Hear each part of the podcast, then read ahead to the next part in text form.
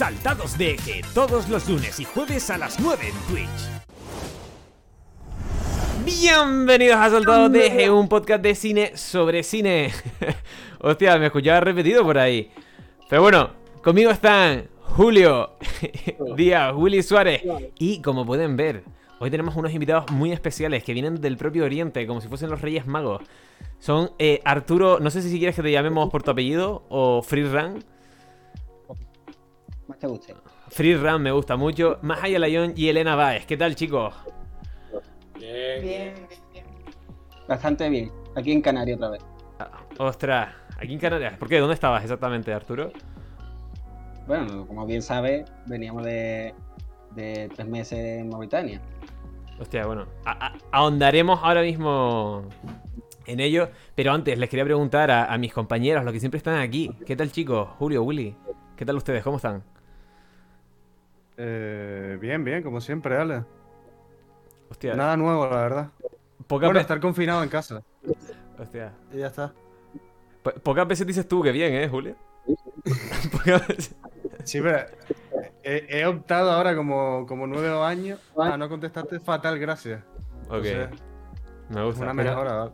Es un bien como cuando el típico padre le pregunta a su hijo adolescente, ¿qué tal hijo? ¿Qué tal en el instituto? Bien, ¿sabes? Es un poco por, por salir del paso. Julio hace lo mismo. Claro, ¿Qué total. tal las notas, no? Claro, es lo mismo. Y yo bien, Alejandro, muy bien. La verdad que estoy ilusionado por, por que estén los compis aquí con nosotros y que nos cuenten las maravillas de Mauritania, que está bastante cerca de Canarias, en verdad, ¿no? No está muy lejos. Ujú. Has hecho, has hecho los deberes, ¿eh, Willy? Hostia, muy bien. Abrió, abrió el mapa, abrió el mapa. Muy bien. mapa, sí. Yo tengo, que admitir, yo tengo que admitir que antes de ir no sabía dónde. O sea, tú, tú di- tú dijiste que sí y ya después averiguaste dónde era. No, hombre, me... hubo un Ah, proceso, un proceso de mentalización. Bueno, Sí, de ahora- tus Eh, crees. Hostia. Ahora, le- ahora les preguntaremos sobre, sobre eso también. Pero, de, ah, de cómo surgió la idea y de cómo se fueron a Mauritania. Pero antes, de- antes de hablar de, de Mauritania, para aquellas personas que no les conozcan, si pueden hacer una pequeña introducción de cada uno de ustedes. Si quieres empezar tú, Arturo. Pues, pues nada, yo eso, yo ahora estoy en Canarias, porque yo estuve aquí dos años, dos años estudiando fotografía. Yo antes estudiaba una carrera de física, lo cual no, no me llevó a ningún lado. Y me pasé unos años trabajando, buscando a ver qué es lo que me gustaba realmente. Y bueno, yo empecé a hacer vídeos antes de, empezar con la carrera, pero tuve que dejar porque la carrera suponía mucho tiempo y mucho estrés.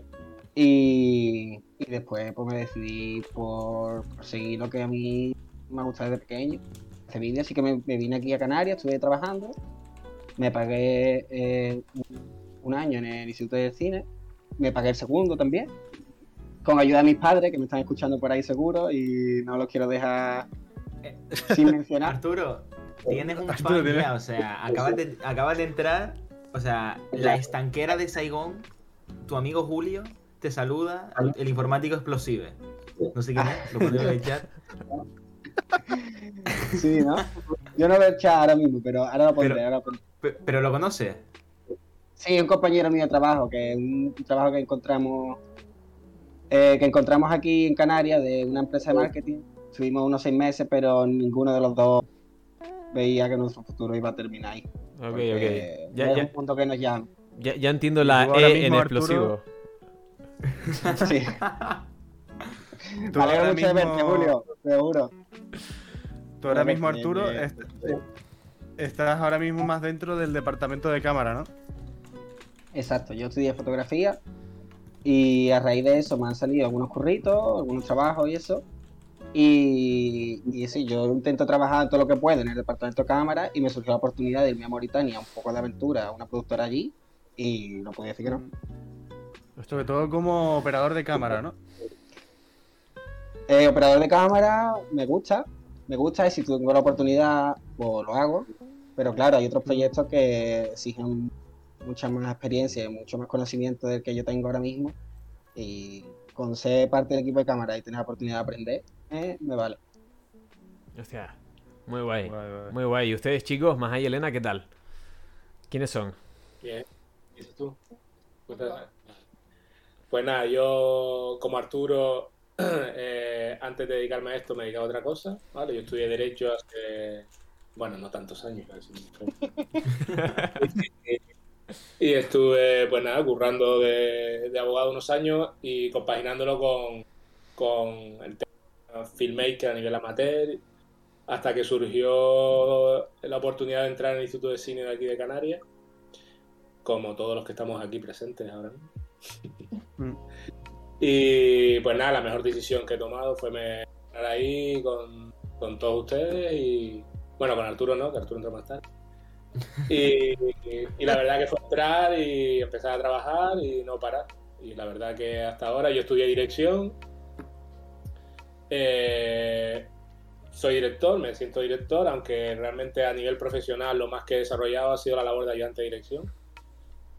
Y, bueno, ya lo voy compaginando, la ayudantía de dirección a, un nivel más profesional y, haciendo proyectos propios como dirección. Surgió la oportunidad de, irme como director ahí a, Mauritania y, nos, nos liamos el turbante ahí a la cabeza.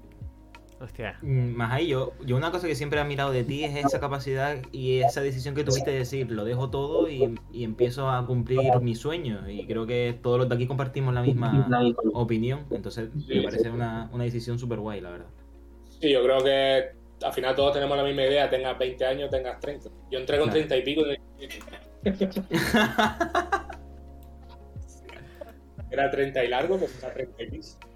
Y, y- y- y sí, sí, poco a poco, pues no es una decisión fácil, pues a lo mejor con 20 años que dices tú me tiro a la piscina, pero con 30 y pico pues ya tiene otra responsabilidad. Claro. Claro. Pero bueno, eh, la verdad es que me salió bien. Del primer año entramos en, en la sala, que entramos, bueno, de los que estamos aquí, Willy, Elena y yo. Sí. Bueno, y Antonio. Ya, bueno, aquí. Sí, bueno. Y, y ahí ya vi claro que podía ganarme la vida trabajando en el cine y, bueno, y ahí seguimos. Qué guay. Muy, muy guay, muy guay. Muy guay. ¿Y tú, Elena?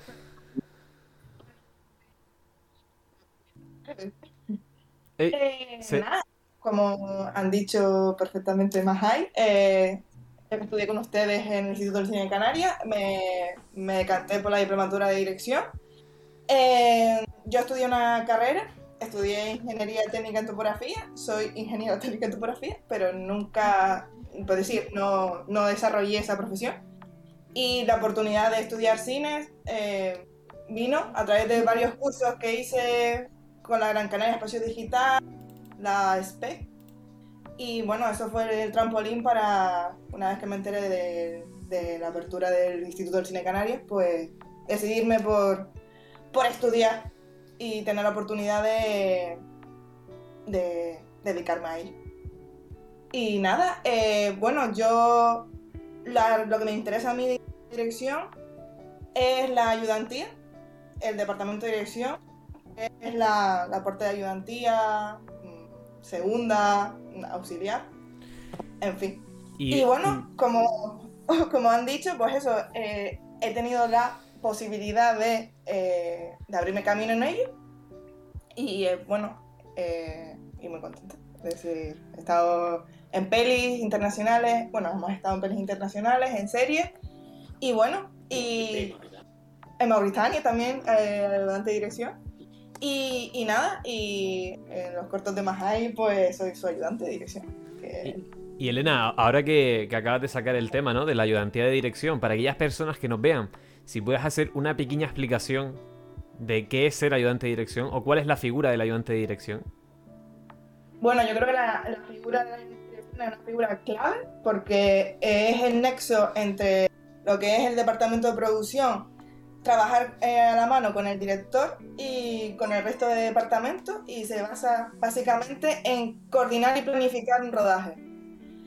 Eh, así, a grosso modo. Es decir, es el que hace que todo sea posible, el que lo organiza, que organiza el equipo para que todo, para hacer la peli. Es decir, el director es una figura que es muy importante y que hay que proteger y el, el ayudante es como el asistente del director, el que hace posible que se haga en tiempos, en plazos y, organizándolo para que todo vaya bien. Es como el capitán del barco, ¿no?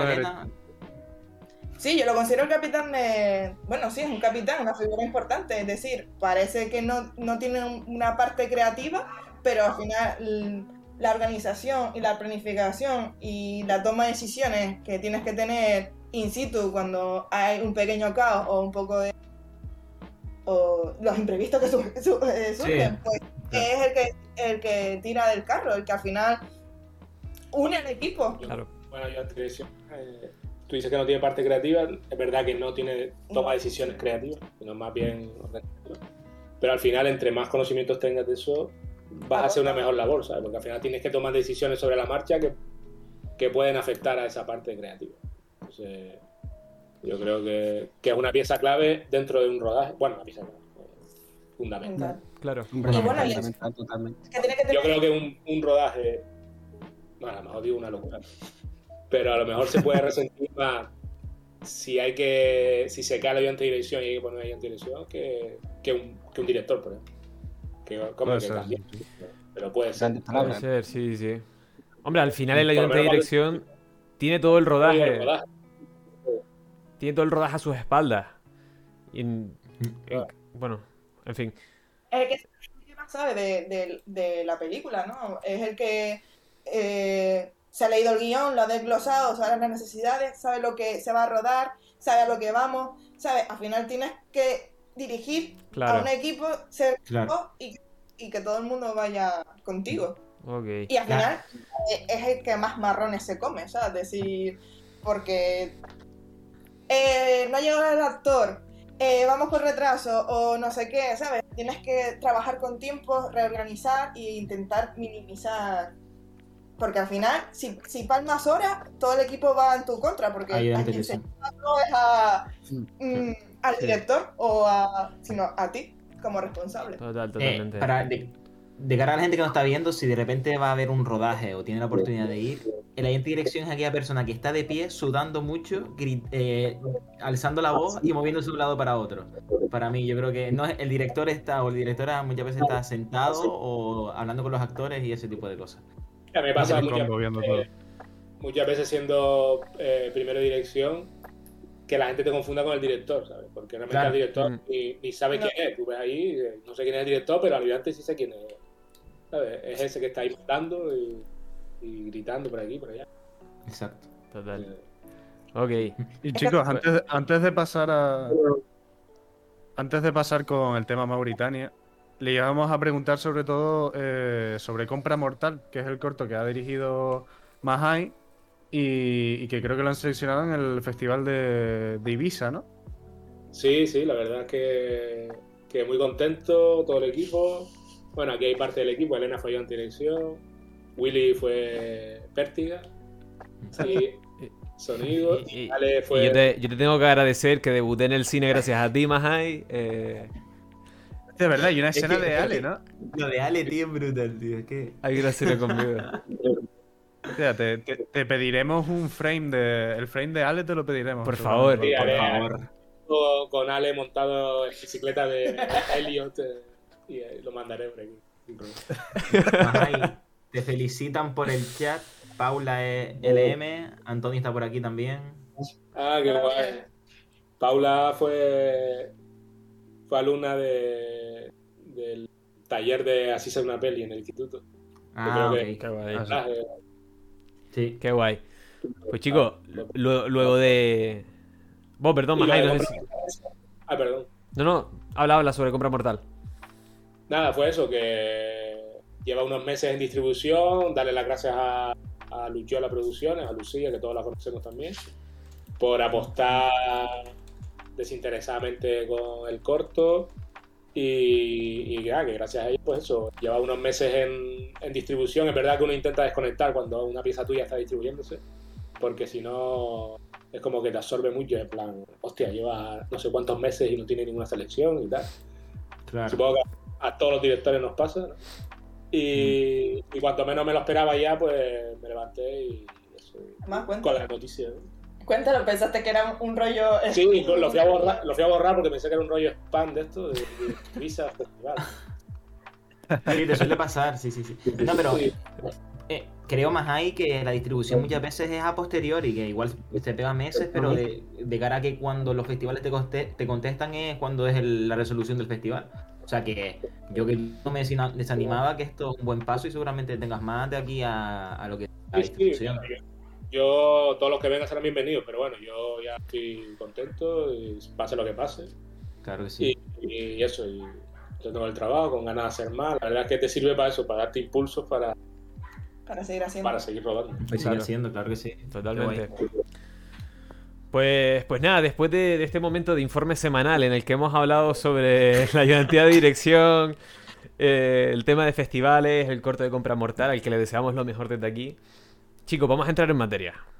Porque aquí eh, estamos hablando con tres personas que han ido a trabajar a Mauritania durante unos meses, durante un tiempo. Y antes que nada, ¿cómo, cómo llegaron a eso? ¿Cómo llegaron a, a Mauritania? Pues yo creo que debería hablar primero porque fui y yo quien, quien fui antes. Porque Maja y Elena llegaron a los 20 días, ¿no? Sí, dos semanas. Tú estuviste 20 días solo. No, no, fui con un compañero, Masi, que ha sido el máquina para mí allí. Que lo conocí allí, es una- fue un amigo de mi hermana, bueno, sigue siendo, pero. Y, y que fue un apoyo increíble porque ella tenía experiencia viajando por África y me transmitió esa tranquilidad, ¿sabes? Y fui como mucho más tranquilo, ¿sabes? Pues yo tampoco sabía que me iba a esperar. Pues, pues eso, a mí me, me contactó eh, desde la escuela, me contactó eh, los directores de la escuela, porque había llegado Naida, que es la, bueno, fue nuestra jefa allí en, Mauritania, de que necesitaban a gente, porque en Mauritania había como muchas ganas de hacer cosas, pero no había gente con conocimientos de cine realmente. Entonces necesitaban gente y, y Canarias fue como un...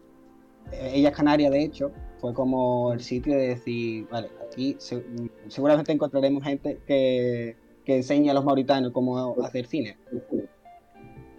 Y yo fui, yo fui uno de los, de los seleccionados por los directores de la escuela, porque eh, no fui yo solo, sino fueron algunos compañeros míos de primera, la primera instancia, fue, fueron, fuimos como cuatro personas. Lo que pasa es que ellos, eh, los otros tres dijeron que no, porque algunos a lo mejor tenían ya algo aquí, otros como no, no se atrevían a iniciar esa aventura africana. Y yo, que ya venía de fuera, y para mí Canarias era una aventura más pequeña, pero era una aventura, eh, dije que sí. Porque yo en ese momento no tenía tampoco ningún trabajo. Te- estaba trabajando antes, pero había como una época que yo me quedé sin. sin- y digo que yo me voy, me voy a, a Mauritania, que seguro que va a ser una experiencia increíble y no se me va a olvidar. Y efectivamente, lo fue. Y, y nada, pues hice la, la preparación, yo contacté con mi amigo de Chipiona, yo vino a Canarias y nos fuimos los dos para allá con Naira. Y, y bueno, no sé, los primeros días fue como... Eh, ¿Cómo, describirías ese primer momento, Arturo? Esa primera toma de contacto que tú, en que tú pisas Mauritania y dices tú, ¿qué, qué fue lo primero que te chocó o así que podías decir? La noche, tío. La noche. La, la noche, el silencio de la noche y el... Digamos una sensación de misterio porque tú no sabes de los primeros días que yo ni siquiera había paseado por allí, no conocía el terreno. Cuando se hacía de noche, que no podías ver mucho más allá porque es una ciudad muy, muy, muy poca iluminada.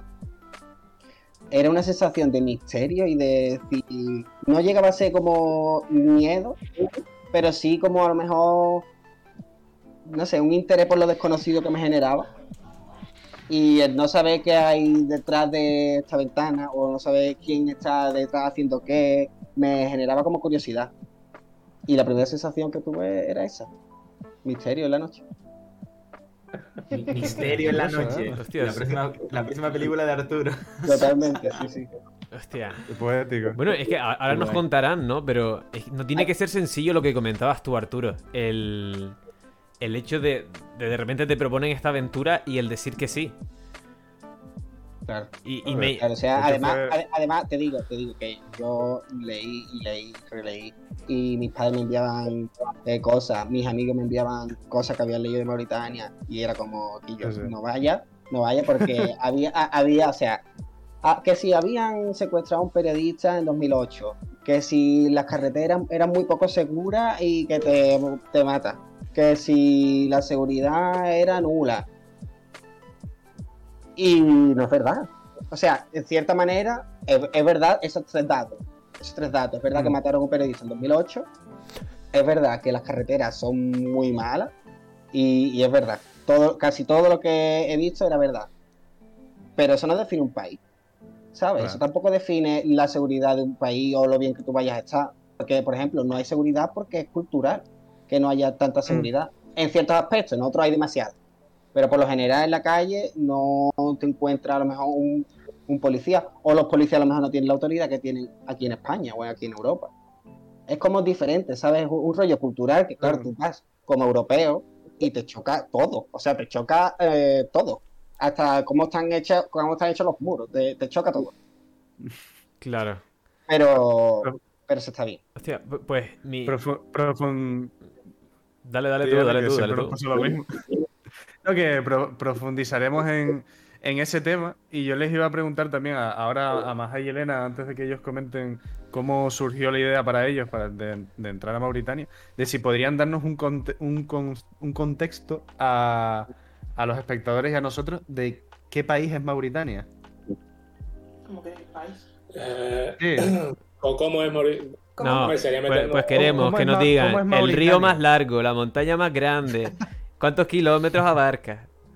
Me dan, Jaime, me dan déjà vu, ¿eh? Eh, me dan déjà vu con que- esas palabras. Creo que mucha, mucha gente en el chat pensará, "Ay, sí, un país de África, vale, pero ¿qué religión hay? Eh, ¿qué, típico- ¿Qué tipo de gobierno? O sea, ¿cómo es Mauritania en sí? Igual que Arturo, nosotros tampoco sabemos mucho de Mauritania, más allá de que con Canarias es verdad que a nivel de pesca pues ha tenido una vinculación ahí que, que sí te suena, ¿no? Mauritania, ah, Mauritania, vale, tal. Ujú.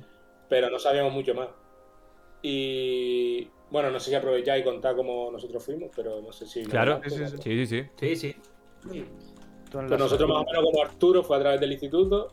Eh, la, la diferencia fue que nosotros estábamos currando cuando nos llamaron, estábamos haciendo un, un rodaje ahí por las islas y tal. Entonces no nos pusimos en contacto con Naira, sino lo dejamos estar hasta que terminamos el rodaje. Entonces ya, ya, la, la llamamos y nos comentó que, pues, que ya había hablado con otra gente y tal, y se quedó un poco ahí en stand-by la cosa. Y al poco tiempo pues nos volvió a llamar y nos dijo si estábamos interesados. Y más o menos pues vivimos lo mismo que Arturo, informándonos lo que podíamos. Tampoco había mucha info y todo lo que había era como muy malo. Eh, nos pusimos usted todos También tuviste la ventaja de que yo estaba allí ya. Ella Bueno. llamaba- llamamos a Arturo, nos decía un poco La situación. la situación. Pero yo creo que Nos pusimos todas las vacunas que, que se podía poner en el cuerpo.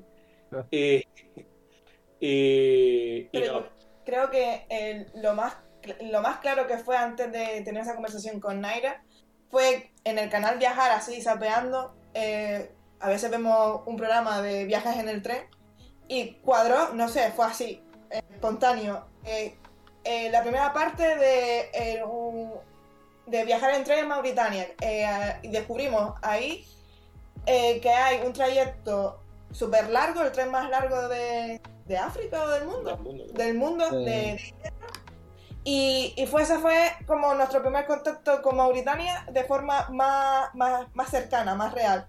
Y veíamos a. Era un presentador francés que se iba en algunas aldeas por donde paraba eh, iba el tren y, y nos cambió nos cambió nuestra percepción eh, ver el país con otros ojos y saber un poco más porque es lo que dice, tú miras Mauritania y te, bueno, entre la esclavitud que se derogó en 1981, el, el tema de la inmigración, Eh, ayucos, Nosotros cuando llegamos a eso, llegamos con muchos prejuicios Claro. Y, y- y se fueron cayendo, si no todos, casi todos, poco a poco.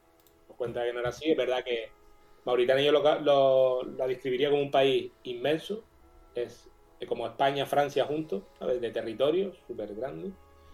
un país que hasta hace, no sé, 40, 50 años, Sí. 50, 60 años, era un país nómada, es decir, era, habían tribus dispersas por ahí que, que se cruzaban unos con otros y, y perdidos por ahí por el desierto, y con una población que al ser tan, tan, Tan dispersa. tan dispersa no hay una densidad de población como tal. Entonces, llegas allí y tienes, bueno, como dijo Elena, es un país que hasta el ochenta y pico, no sé, había esclavitud. Que eso es un tema. Y que bueno, que no se ha abolido la esclavitud, pero que sigue habiendo diferentes clases sociales muy marcadas, ¿sabes? No es como aquí, que más o menos tenemos una clase media amplia. Allí es o, o eres de un bando, eres de otro, Y luego la raza. y la raza, ¿sabes? Hay mucha distinción de raza y tal, pero de- después decimos esto y una vez que estás allí te sientes... No, no es un país inseguro, por lo menos a nivel donde nos movimos nosotros, que era la capital, las, las Mm. principales ciudades. No sientes, que, no sientes ningún tipo No. de inseguridad. Es un país súper hospitalario, donde quieras que vas, te tratan súper bien, da igual que seas blanco, que seas europeo, que hables el idioma, que no lo hables. No te encuentras ningún tipo de discriminación ni por el, No. nada por el estilo. Ok, Pues eh, justo- entonces respondiendo la pregunta de tú el Beth 12 por el chat, no, no notaban que hubiese una discriminación a ustedes por ser europeos, ¿no? A No, ver, no, no. Eh, ¿Llamas la atención? Atención, Somos gente llamativa por la forma de vestir. eh, A ver, son guapos. sí, sí, por la pinta. Sí. despertábamos curiosidad, pero eh, nos- creo que nos pasa nos pasaba todo de que te venían, te, te ven y Te ven, te quieren te quieren sacar, fo- sacar fotos contigo, a lo mejor gente que tú no conoces y quiere una foto en su móvil, pues que te saques una foto con ellos. Qué guay, ¿eh? Y Te sí. jo- sí, te choca un poco, pero pierdes ese. Nosotros venimos aquí, por ejemplo, aquí tú vas por la calle y uno te pide una foto y a lo mejor eh, por, por la forma de ser aquí o la forma de mal pensar, pues ya te lo tomas de otra manera. Claro. Allí un desconocido que venía a hacer una foto y tú lo veías como que realmente él quería una foto porque quería una foto con. Te sientes un poco famosillo, la verdad. Porque te tratan como si fueras Tom Cruise. Literalmente. Ostras. Sí, sí. Te se echan fotos contigo, quieren hablar contigo, quieren tu número, eh, se interesan por ti, cómo estás. Arturo, dínoslo, ¿ligaste? Eso lo reservo para cuando termine. Venga, vale. Me gusta, me gusta. Y, y- y una pregunta, chicos, desde mi ignorancia. ¿Qué, qué idioma es el que, el que se habla? ¿O qué idiomas son los que se hablan en Mauritania? Una cosa que, bueno, yo me, me, me sorprendió mucho que es un país muy multicultural. Es decir, yo pensaba que era una predominancia árabe y, y hay árabes como hay... No sé cómo decir esto. Senegaleses. Bueno, es que al ser un país nómada, pues hay una población senegalesa que son mauritanos. Es decir, son pequeñas tribus, etnias, que, que Sí. confluyen y, y de repente hay más población eh, negra Sí. que.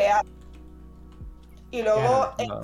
Sí, hay un 40% de población negra, el 30% son árabes, árabes blancos, que se llaman. Que los dos hablan árabe, eh, Hassanía, que es como un- Pero- una versión de... Sí, no, no todo, no todo, pero la gran mayoría... O sea, el idioma oficial de Mauritania es el árabe Hassaní, que es un, como un tipo de árabe. Pero luego también se habla francés, que no está regido, con- o sea, no es oficial de que sea el, un idioma del país, pero todo el mundo lo habla, se- todo el mundo se comunica con gente extranjera, porque hay mucha gente extranjera en francés. Y luego, Creo que el luego- francés es oficial, ¿eh? sí, porque es colonia francesa y... y, sí, fue y- colonia francesa, pero no está... Que eso lo he visto yo hoy. Eso, Está Hoy. Sí, sí, lo eh, porque lo voy a decir, chicos, porque tenía la hora eh, de la península y llevo aquí en- eh, preparando esto dos horas. Y me he aburrido.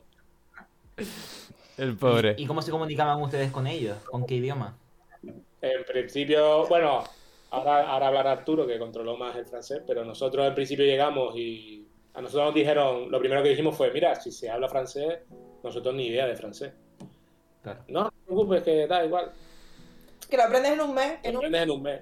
Pues no sé, seremos muy torpes nosotros. también porque nos codeamos con españoles y al final pasamos... Pero de Claro. francés aprendimos a saludar y poco más.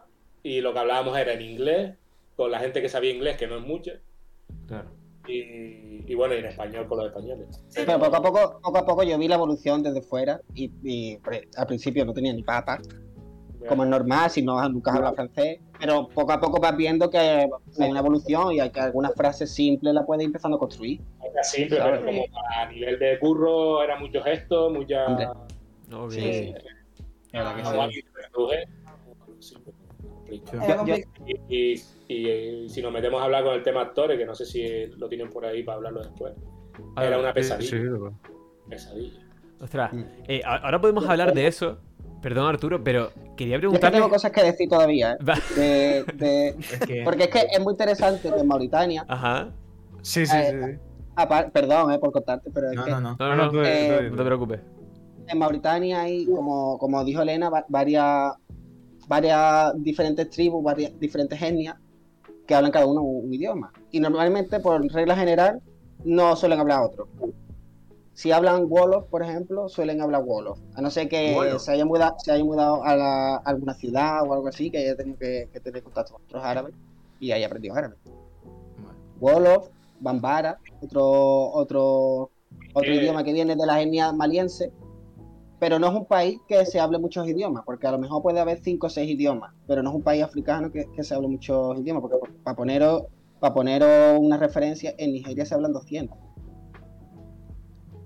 Hostia. Pero que son dialectos, entiendo.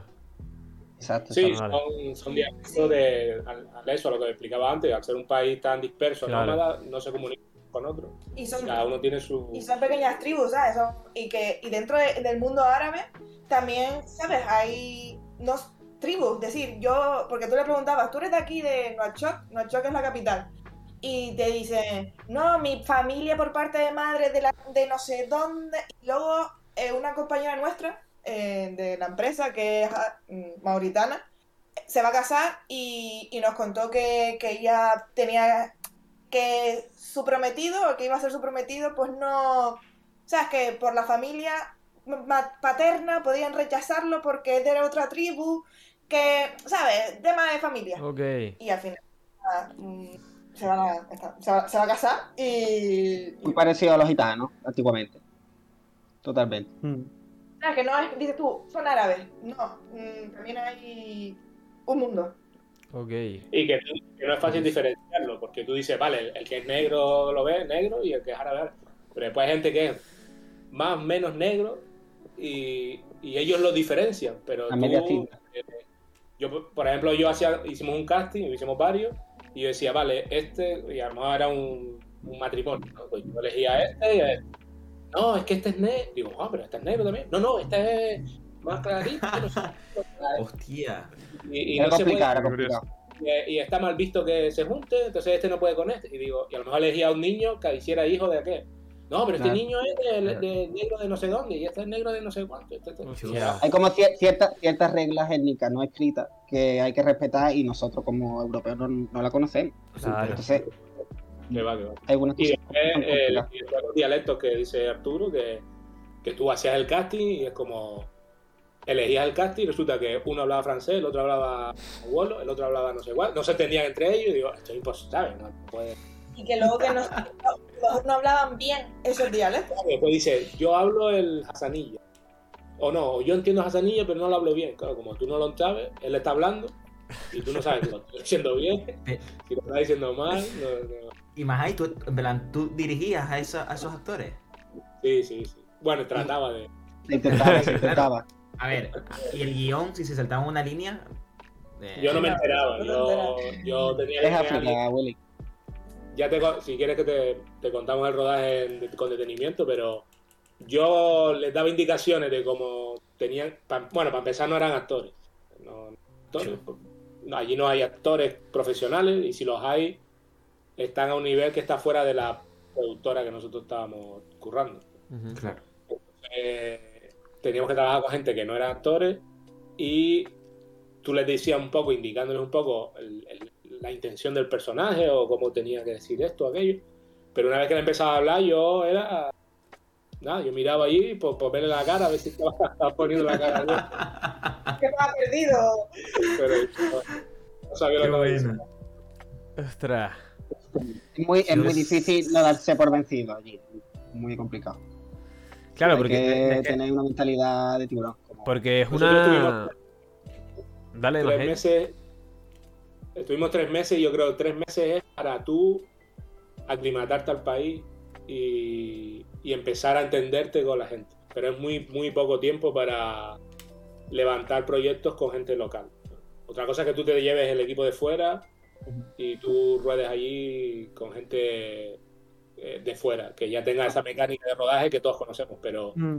para rodar con gente allí, a, a mí la, la sensación que me fui fue con tres meses, me he adaptado al país, ya sé manejarme un poco aquí, ya sé tal, cómo tratar a la gente en el sentido de cómo van a responder o cómo no, Ujú. pero no tienes tiempo para, para montar un proyecto en condiciones. ¿Y qué era, chicos, exactamente lo que rodaban allí? O sea, ¿era todo ficción o había parte de documental? El, proyecto más importante así que tuvimos, que no lo, tuvi- no lo pudimos llevar a cabo, bueno, se escribieron los guiones, pero no se pudo rodar, era unos- una serie de cortos de ficción sobre derechos fundamentales, sobre derechos humanos, que nos motivaba mucho a todo el equipo, Arturo desde la foto y nosotros de la dirección, y bueno, y Maxi. Y- pero eso, escribí los guiones, se aprobaron, empezamos con la pre, pero no pudimos llevarlos a término porque, ya te digo, era muy, muy, muy complicado con el tiempo que teníamos. Y lo que sí conseguimos rodar fue cosas de spot, de spot ahí, de, También que Por teníamos publicitario. de spot publicitarios. A nosotros, bueno, la, a priori, cuando nos vamos con, con Naira, nos comenta cuáles son su. cuál- qué es lo que quiere de nosotros. Decir, oye, yo tengo un proyecto, un proyecto de turismo, que es la marca Mauritana, que es crear una marca, eh, ¿sabes? De poner en el- Mauritania en, en el, En en el el mapa. mundo. Claro. Sí, exactamente. Como marca España. ¿sabes qué?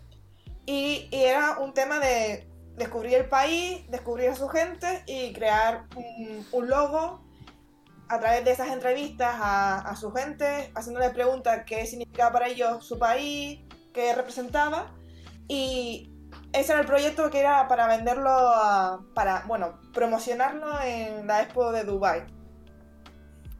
Entonces Ah, era el proyecto y nos llamaba la atención porque también nos contaba como, oye, la realidad del país. Eh, bueno, es un país que, que a ver, mm, no tiene prohibiciones en sentido de, salvo el alcohol, que no se bebe porque es un, eh, es un país islamista, eh, la religión es, el- Una república islamista. es una república islamista, Que solo hay tres, quedan tres en el mundo. sí.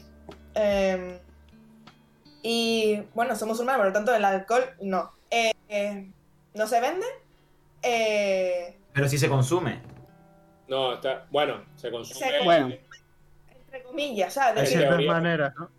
por extranjeros, pero está prohibida su Se venta, no pueden comprar. pero venden. Eh, le- hay un, un bar, un restaurante Que no te lo vendas, que está prohibido. Está prohibido, está prohibido. Y ah, donde han hecho como los ojos a la vista de la borda es en un restaurante que lo lleva una francesa y ahí te venden cerveza. Y creo Que que, tú, ya, que, tú, que tú ya valoras si te merece la pena o no, porque vale la jarra 10 euros. Tú estabas, tú estabas Ah. picado ahí, Arturo, ¿no?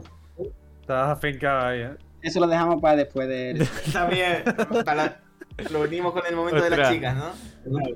Otra. eh, pe- pero chicos, yo tenía una pregunta sobre todo para, para Maja y Elena, y ahora vamos contigo, Arturo, perdón. Que, que por aquí por el chat estaban haciendo varias preguntas. Y es de, ustedes, están acumulando, ¿eh? ustedes la, la primera vez que llegaron ahí, al igual que a Arturo le impresionó la noche, ¿qué fue lo que les impresionó a ustedes? A ver, es verdad que nosotros el vuelo, eh, no sé si publicidad, hay dos vuelos mm, que salen de Gran Canaria, que es uno con la compañía Vinter y otro con una compañía local, de- Nacio- nacional mauritana. Y nosotros viajamos con Vinter y es verdad que tienen unos horarios y bueno, nosotros llegamos de noche y tarde-noche porque Anochecía muy pronto. Anochecía muy, anochece, sí, bueno, anochecía muy pronto y es verdad que llegas eh, y es negro total porque no hay faroles. No. está. Del aeropuerto a la ciudad íbamos por una carretera y claro, es como si fueras por la todo la, no sé, negrura absoluta, ¿sabes? No, no, como no hay luz, no nada. Dice, no, por ahí está el desierto, por ahí las dunas, por ahí la playa. tal. Digo, pero bueno, ya, ya lo veré mañana. Y luego es verdad que eh, hay que decir que al ser un país, bueno, caluroso, eh, la- los ritmos de vida son diferentes, es decir, no, no son muy diurnos, son más bien nocturnos. Hay más bullicio por la noche. Sí. Eh, los comercios abren de noche. Eh, eh, bueno, que abren también durante el día, pero durante el día tienen unos horarios así muy raros. Y porque ellos abren de noche. Y ves un montón de gente en la calle de noche.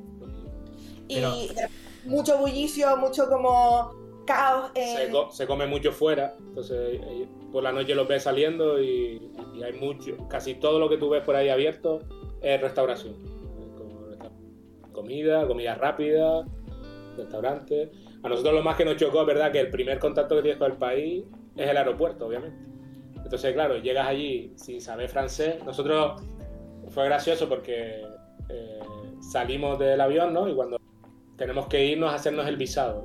Entonces nosotros un poco en inglés allí, a quien entienda, ¿no? El visado tal, y lo- de pronto nos encontramos de frente con un guardia civil. ¿sabes? Estaba ahí la policía, y fue como ver a que aquí tuve un guardia civil. Y ahí fue como, me dio ganas de abrazarlo, ¿no? Y, y acaba de llegar. Digo, mira, guardia civil. Tranquila. Y nosotros, hola, hola, hola. Yo, yo no abrazo a un guardia civil ni en Y nada, nos pasaron a una sala para, para hacernos las fotos del, del pasaporte. De la visa. de la visa, de eso, la visa. Y, y claro, todo tan como brusco, no es como aquí que a lo mejor llega, hola, ¿qué tal? Bueno, también supongo que A ver, puede ser que sea igual, ¿sabes? no sé, era como brusco. ¿eh? Y te daba hasta cosas, son, te hacen una foto y te da cosillas sonreír. ¿sabes? Entonces sales en la foto y pareces un, un terrorista. Un Sí. desconvicto. Eh, Sí, sí, sí. Y dices, hostia, no voy a sonreír aquí, que a lo mejor termino.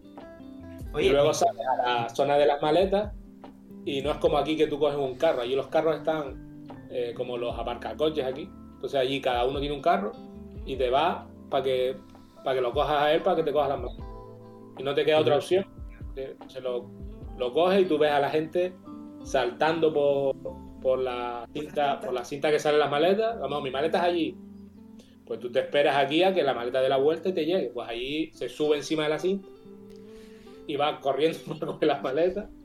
Un caos, es un caos brutal. Claro, y eso te choca de pronto y dices, hostia, ¿dónde nos hemos metido? ¿Sabes? ¿Qué, qué locura es esta? Y esto es el aeropuerto, no me quiero imaginar fuera. Y luego sales fuera y lo primero que te pega es el, El gol- calor. el golpe de calor. Y eso que era de noche. Sí. El golpe de calor brutal. Y que nos, y justo estamos, no, no fuimos eh, cuando ya, o sea, ya supuestamente hacía menos calor, ya no, eh, los meses Sí, no, duros, no, no fue lo que se comió Arturo, que fue el calor ahí. Esas dos Y semanas. yo pasé dos veranos seguidos, Sí, sí. la verdad. Hostia. O sea, usted. Di, di Willy, di Willy. No, Que que, que me, me- me resulta curioso que más y Elena comenten que en la noche es como muy rogambolesca o con mucho ruido y Arturo, sin embargo, le llamó la atención el silencio de la noche. No, no sé cómo, cómo convivir ambas partes. En la Es ciudad, en la ciudad es silenciosa. El Claro, bullicio claro. era en el aeropuerto. A ver, ten en cuenta Ah. que allí lo que son fiestas y bares para tomar ¿qué? un zumo, ¿sabes? Que, que no es lo mismo, que no es lo mismo que en Europa, que Sí, la no, gente sale por la noche a relajarse, Claro. y tal, Vale. sino que ellos hacen lo que tengan que hacer en su día y cuando terminan de hacerlo para casi. Sí, a ver, eh, yo cuando digo que es bulliciosa porque eh, hay Hay gente gente, que gente, gente, hay vida. Es decir, tú lo ves por la mañana y nos pasó, eh, llega la hora del mediodía, vamos a elegir un sitio para comer y tener problemas porque no abren hasta las 6 de la tarde. Y entonces, eh, Wow. sí, algún sitio así de, de comida rápida, pues a lo mejor cuadraba que, que, te- que estaba abierto. Pero tú por la noche no veías, no tenías ese problema. No veías, veías a la gente y veías las tiendas. Y, y algo que llama mucho la atención es que, que la gente se acopla en la calle, eh, se, se echa, se tumba, se toma el té y, en las tiendas Eso es increíble, tío, me encanta. tienda, que también está echada, está en medio ahí de, de la tienda. Compra. La gente vive como en Hawái en una hamaca, pero allí, ¿sabes? De verdad, de verdad, y es Hostia. increíble, increíble. ¿Y cuáles serían los, muy ¿Cuáles difícil serían los horarios? Los horarios. O sea, el, hor- el horario normal allí, en plan, ¿a qué hora se suele despertar la gente? ¿A qué hora abren los locales? Bueno, eso depende, porque noso- nosotros, por ejemplo, eh, cuando llegábamos a la empresa llegamos los primeros. Empezamos llegando los primeros, pero no, o sea, a lo mejor el 90% de las veces que llegábamos, llegábamos nosotros y ya está. O sea, que es que a lo mejor no estaba ni la jefa, ni el jefe en la, en la empresa, que a lo mejor llegaban Sí. más tarde, ¿sabes? Wow. Y eso es la, la- yo qué sé, es como que la gente le da un poco igual esa responsabilidad de tener que ir a un sitio a una hora, cumplir, a irse a otra hora, a cumplir. Ellos llegan cuando quieren, pueden, y se van cuando quieren, pueden. Y todo lo que se pueda, y todo lo que se pueden ahorrar de, de tiempo de trabajo, se lo ahorran. Y no pasa ¿Y eso nada. para rodar? ¿Cómo Eso es, para quedar con la gente? Bueno, es un ejemplo de lo difícil que era. Pues, eh, Hay- hay- Algo fundamental en, el- en la industria del cine es la puntualidad. ¿no? Y que además que el tiempo es dinero y nosotros se lo intentamos explicar y tal, pero allí con la misma te va a venir a las 8 que con la misma te viene La- una hora más tarde. Claro, la gente no profesional, lo que, los que eran los, los actores, eh, bueno, al final por la, por la experiencia que teníamos, eh, acababa citándole a lo mejor, venga, dos horas antes, por si tienes el problema de que, de que no lleguen, ¿sabes? Es decir, de tener ese... ese- y al Que- final que- me- yo le voy a hacer madrugar para que a lo mejor salga... eh, mm, no en esta Sí, escena, pero- sino en la siguiente. Pero lo peor de todo pero, es, es que no hay repercusión. Es decir, tú aquí llegas tarde una vez, vale, pero la segunda tú estás fuera. Claro. Pero allí no. Allí tú llegas tarde, y, oye, ¿por qué tal? Y al día siguiente igual, y al otro. Entonces no nadie cumple porque no hay una, una repercusión a que tú llegues tarde o que te vayas antes o que no se haga el Claro. trabajo. Esto tiene que estar para el jueves. Pues el jueves llega, ¿esto está? No. Ah, pues, pues ya está. Pero luego, eh, algo que llama mucho la atención es decir, ellos sí, es como, eh, no cumplen con un horario de oficina, no...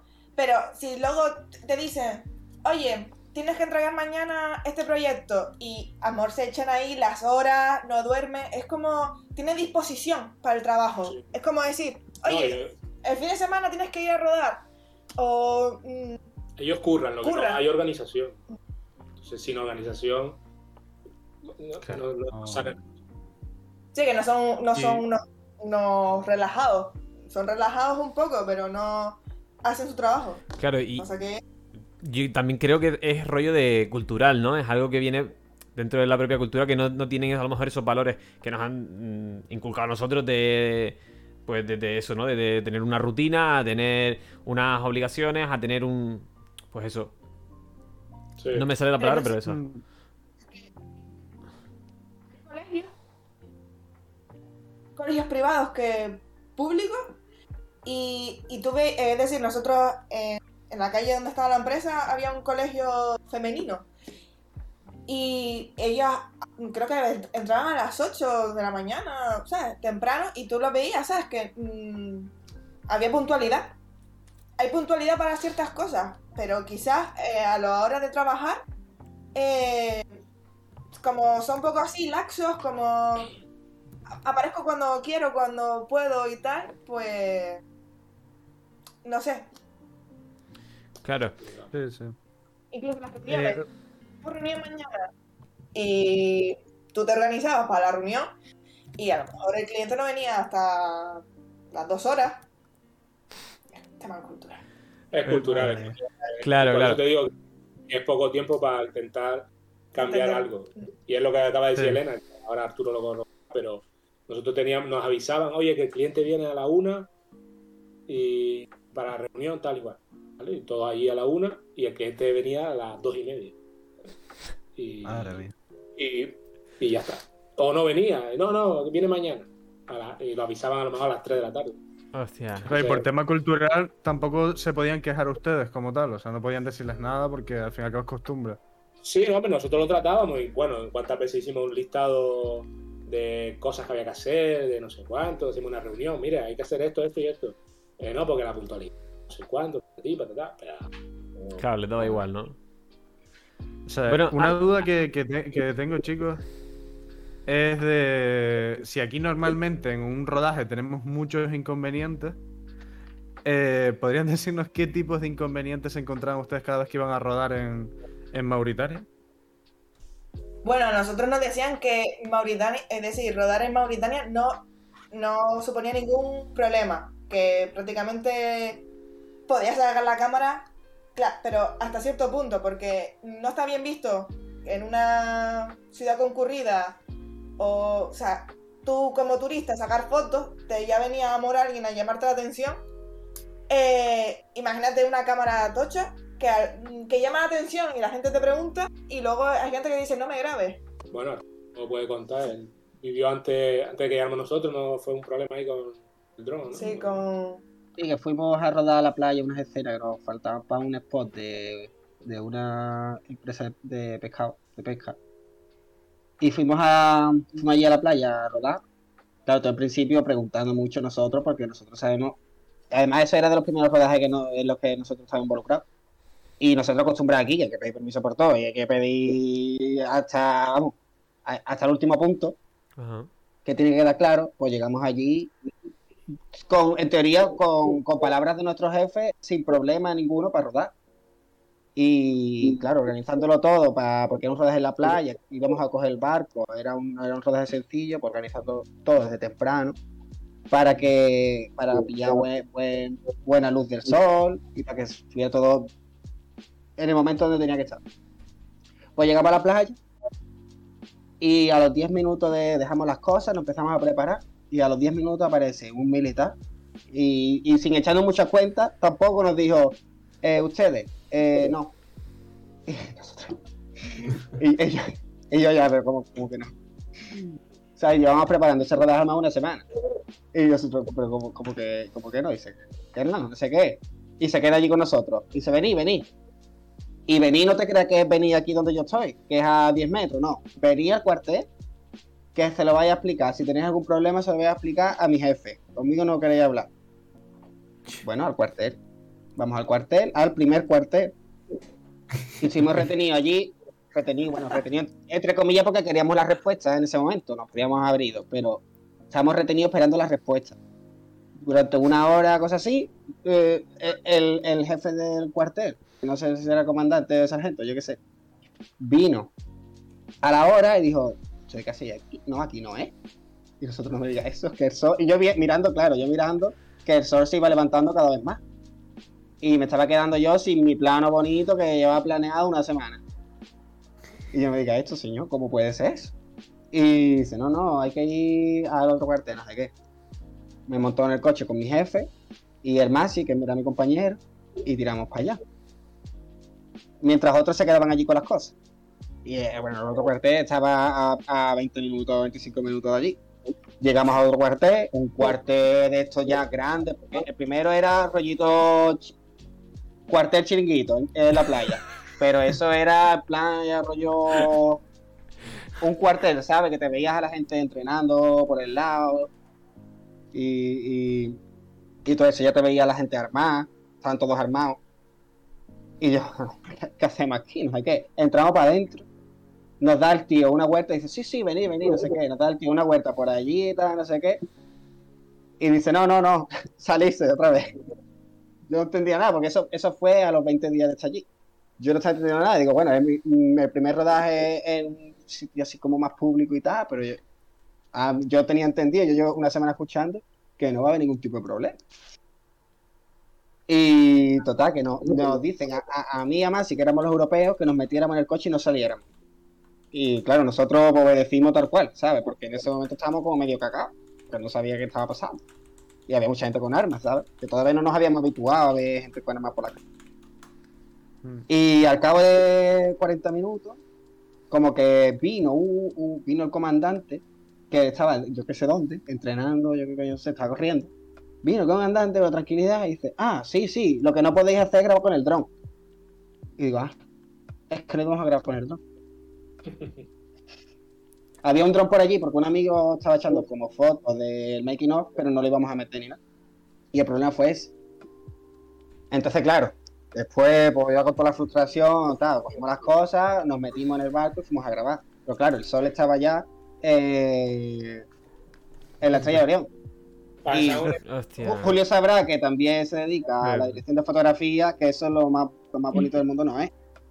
No, no, es horrible. No, no, ent- entiendo tu frustración. con esto de las cámaras, nosotros íbamos una vez por la calle. Allí, una curiosidad es que por la, no- por la tarde, atardecer, empiezan a salir murciélagos, ¿no? Entonces, como O sea, aquí, las hay palomas de allí. como aquí hay palomas, allí hay murciélagos. Sí, pero era por época. Pero siento, todo el rato así de un árbol. Están en los árboles, entonces vuelan por arriba, por un lado, para otro. No, son, no te- son bonitos, no te hacen- Claro, nos llamaba mucho la atención y, íbamos por la calle y se le. Mira, mira, graba el murciélago, tal. Y yo con el móvil, rollo turista, ni siquiera llegué a darle a grabar y de pronto un coche me empieza a pitar. Y nosotros pensando que era un taxi, porque ya hablaremos de los taxis ahí, pues, pensando que era un taxi, no, no, no, no, queremos y tal. Me sigue pitando el tío y con la mano como que fuera al coche y tal. Entonces miro y veo que hay un cartel de comisaría. Claro, comisaría es un cartel allí de madera y como un edificio por detrás que era una comisaría. Claro, voy allí, me salen como, como seis, seis policías de allí, todos alrededor de mí, y en- el otro hablándole en árabe como algo de, mi- de mi móvil, ¿no? Yo entendí base, cree que estoy sacándole fotos a la comisaría. Pues empiezo a enseñarle, abro el móvil, digo que no, que no, los murciélagos. Y yo, en medio de los seis policías, haciendo así con las manos. Hostia, qué, qué situación. Y, y el, Elena en la acera de frente allí, y, y yo, murciélago, murciélago, tal. Y, y no me entendía, ¿sabes?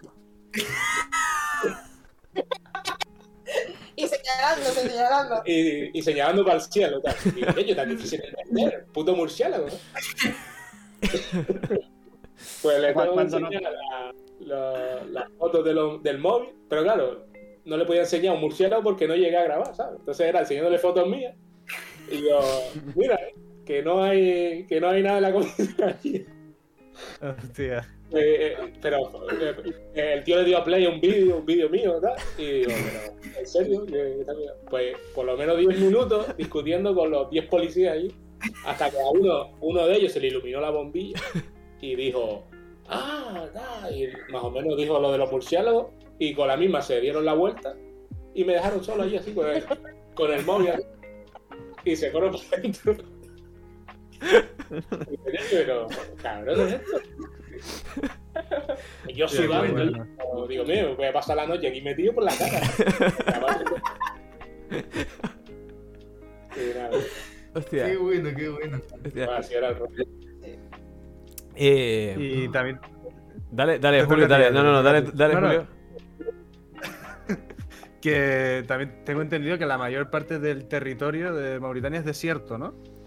Sí, Sí. 90%. Y, y, y cómo es rodar en desierto, porque aquí cuando rodamos en las dunas de Maspalomas, yo odio rodar en, la- en las dunas de Maspalomas, pues no me quiero imaginar en, en el desierto de Mauritania.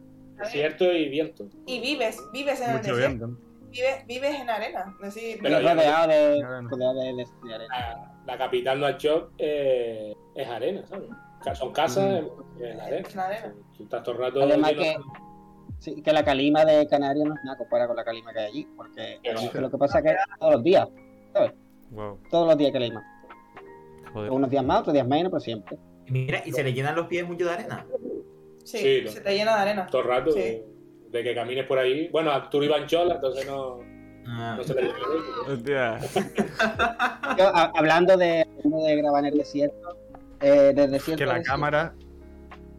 Sí, bueno, Que, eh, eh, Bueno, aparte que la cámara la compramos nueva de paquete y, y- y eso, y los primeros días la llevamos en un, en un barco que no se sostenía en- no se sostenía ni por mucho que quisiera, ¿sabes? La cámara en locura, eh, hacer que sobreviva una cámara allí es muy complicado. pe- perdona, Arturo. eh, las fotos. Que, bueno, la- lo, lo del barco son las fotos que nos pasaste. ¿Nos pasaron? Eh, no, ese es otro barco, es otro barco, ese es un barco más buenecito. Bueno, pero pues, vale, igual podemos ponerla para que la gente se haga una idea, ¿no? De, de la vida de ellos allí. O, Eh, o no, porque no están, espérate. Bueno, bueno, vamos. Va- vamos en viendo si se puede.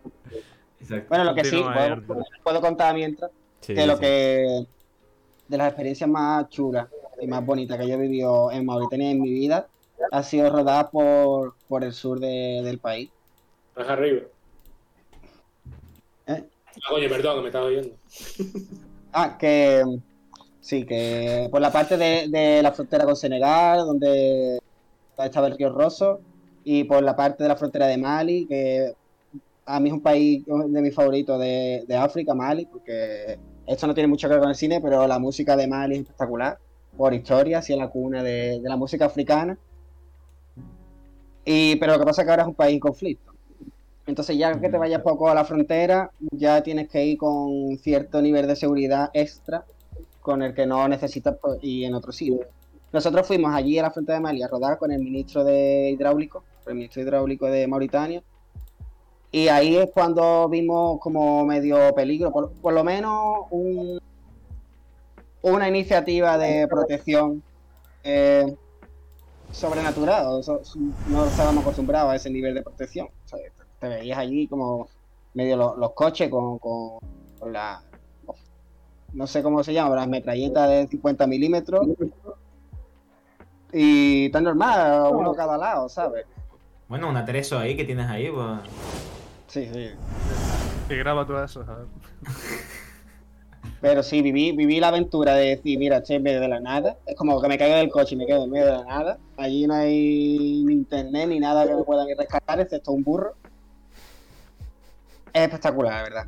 Yo sí destacaría algo, destaco muchísimas cosas de- del viaje, pero de, de lo más sin duda fue esos viajes al medio de la nada.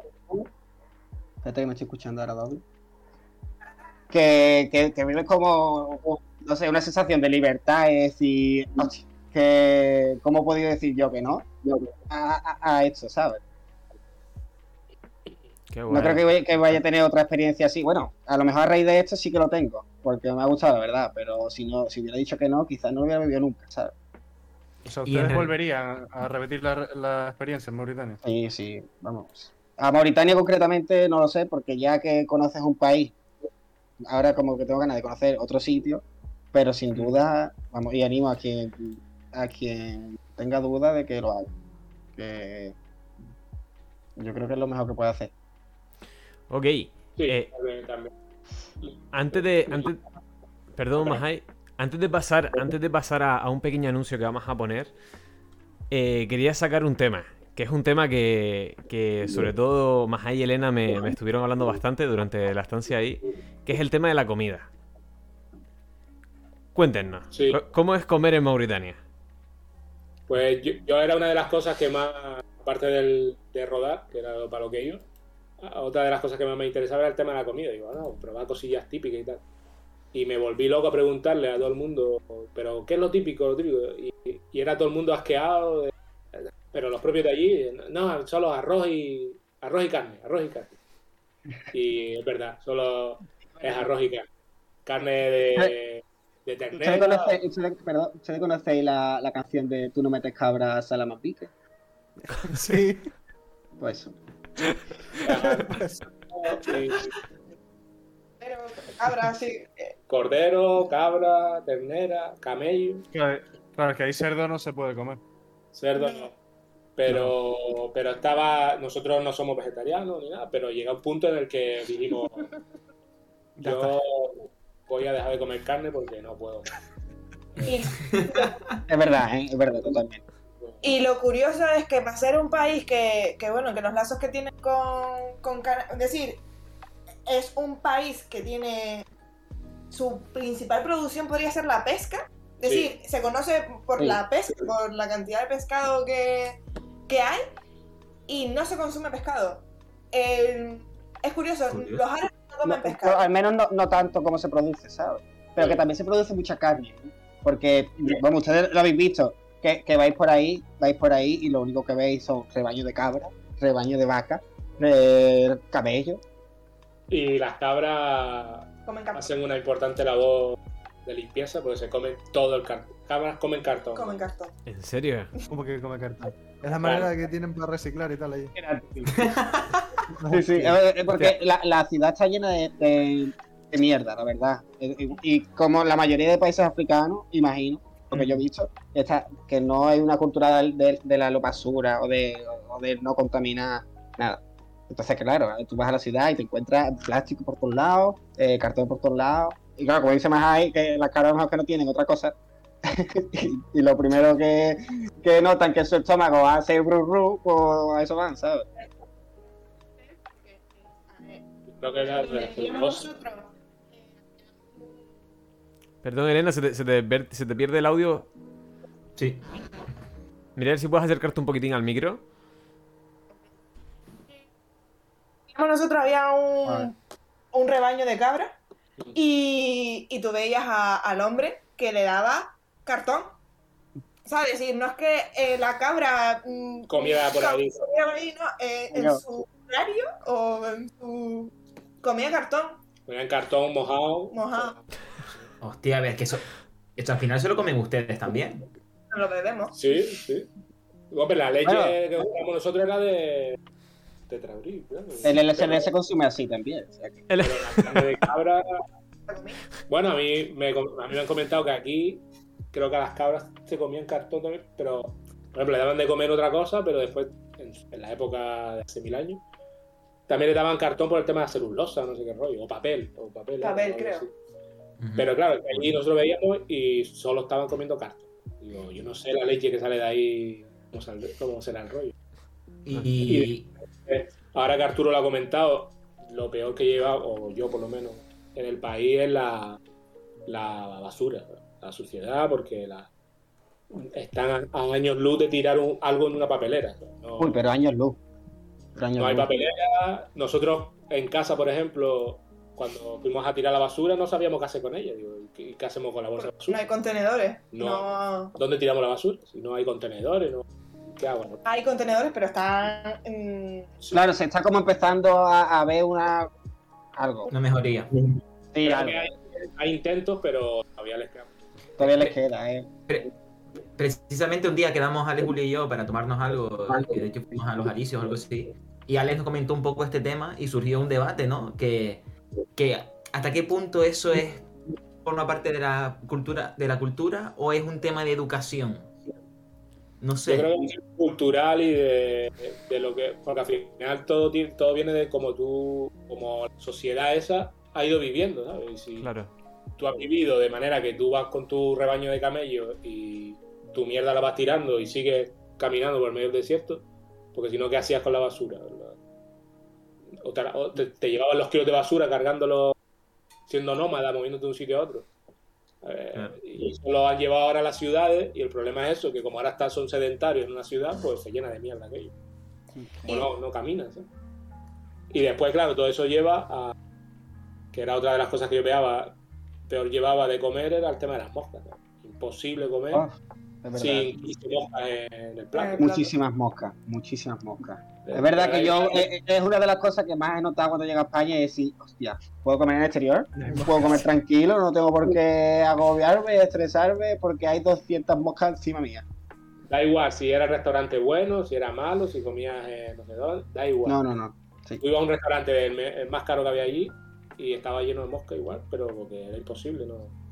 Sí, sí, que a lo mejor te ves un restaurante en plan increíble, eh, con un menú impoluto, eh, unas mesas ahí con, con mucho nivel, pero después te está lleno de moscas, ¿sabes?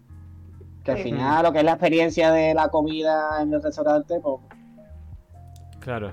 Y, y por lo que tengo entendido, tenían como una especie.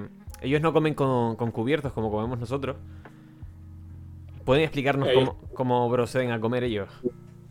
Ellos, bueno, los restaurantes sí se, sí se ponían cubiertos, pero nosotros muchas veces nos íbamos fuera de la ciudad, allí lo llaman misiones, que íbamos, claro, el país es tan grande que a lo mejor te pega tranquilamente siete horas en un coche, sin parar, o dos días, como me pasó. dos días. Dos días de Y ida, dos entonces- días de vuelta. Wow. Comes ¿En en, coche? en coche.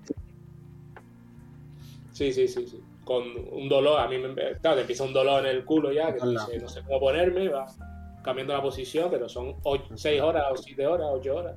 Viendo tierra. Sí, Pues- viendo lo mismo. Lo que sí que a lo mejor en, algún- en algunos sitios donde es un poco más seguro o va el coche un poco más lento o va por medio del desierto, a lo mejor te puedes, te puedes permitir lo que es la aventura de ponerte detrás del coche y estar al aire libre, que la verdad es como increíble. Sí, pero claro, eso es en un momento dado. Y no te creas tú que ellos van tú vas aquí una calle con baches y, te- y vas ahí como con cuidadito.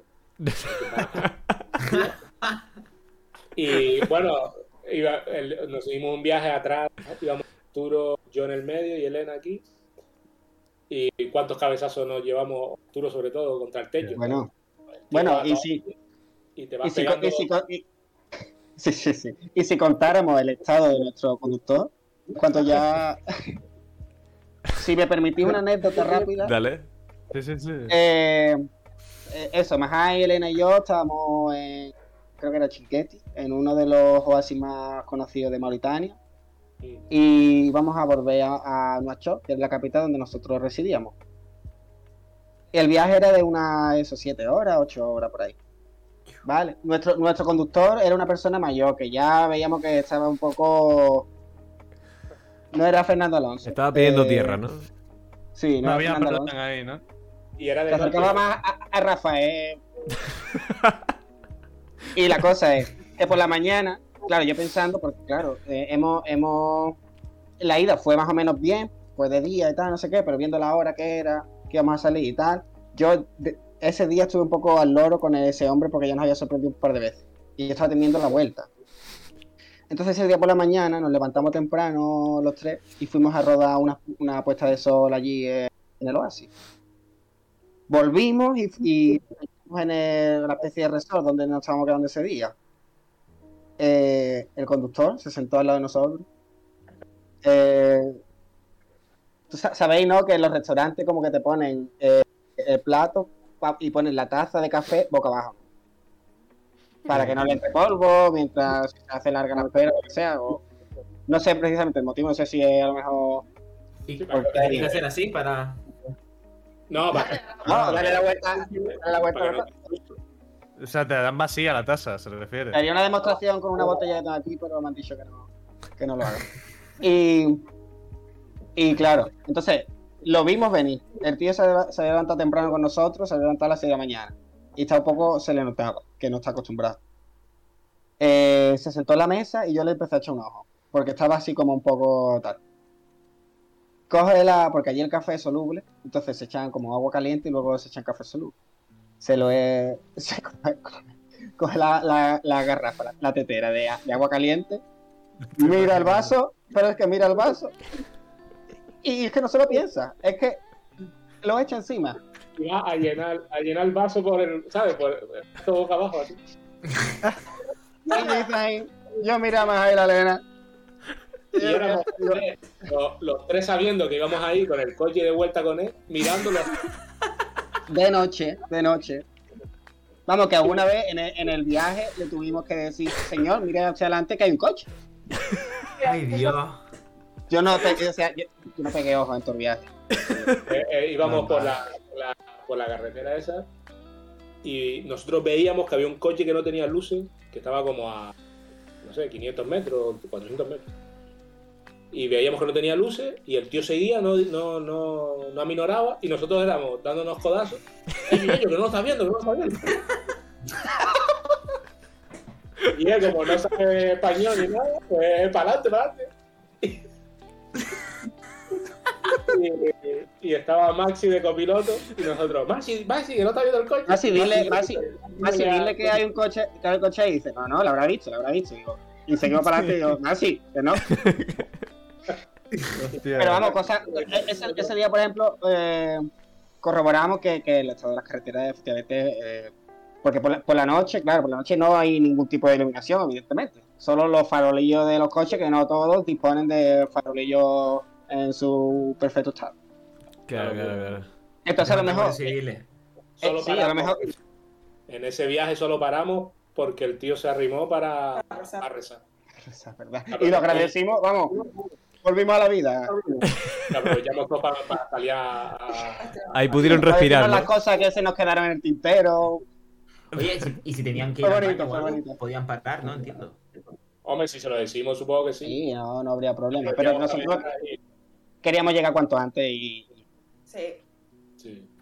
Claro, claro, Y en las misiones en sí que, que ustedes tenían, eh, ¿había algún riesgo? No, realmente, ¿no?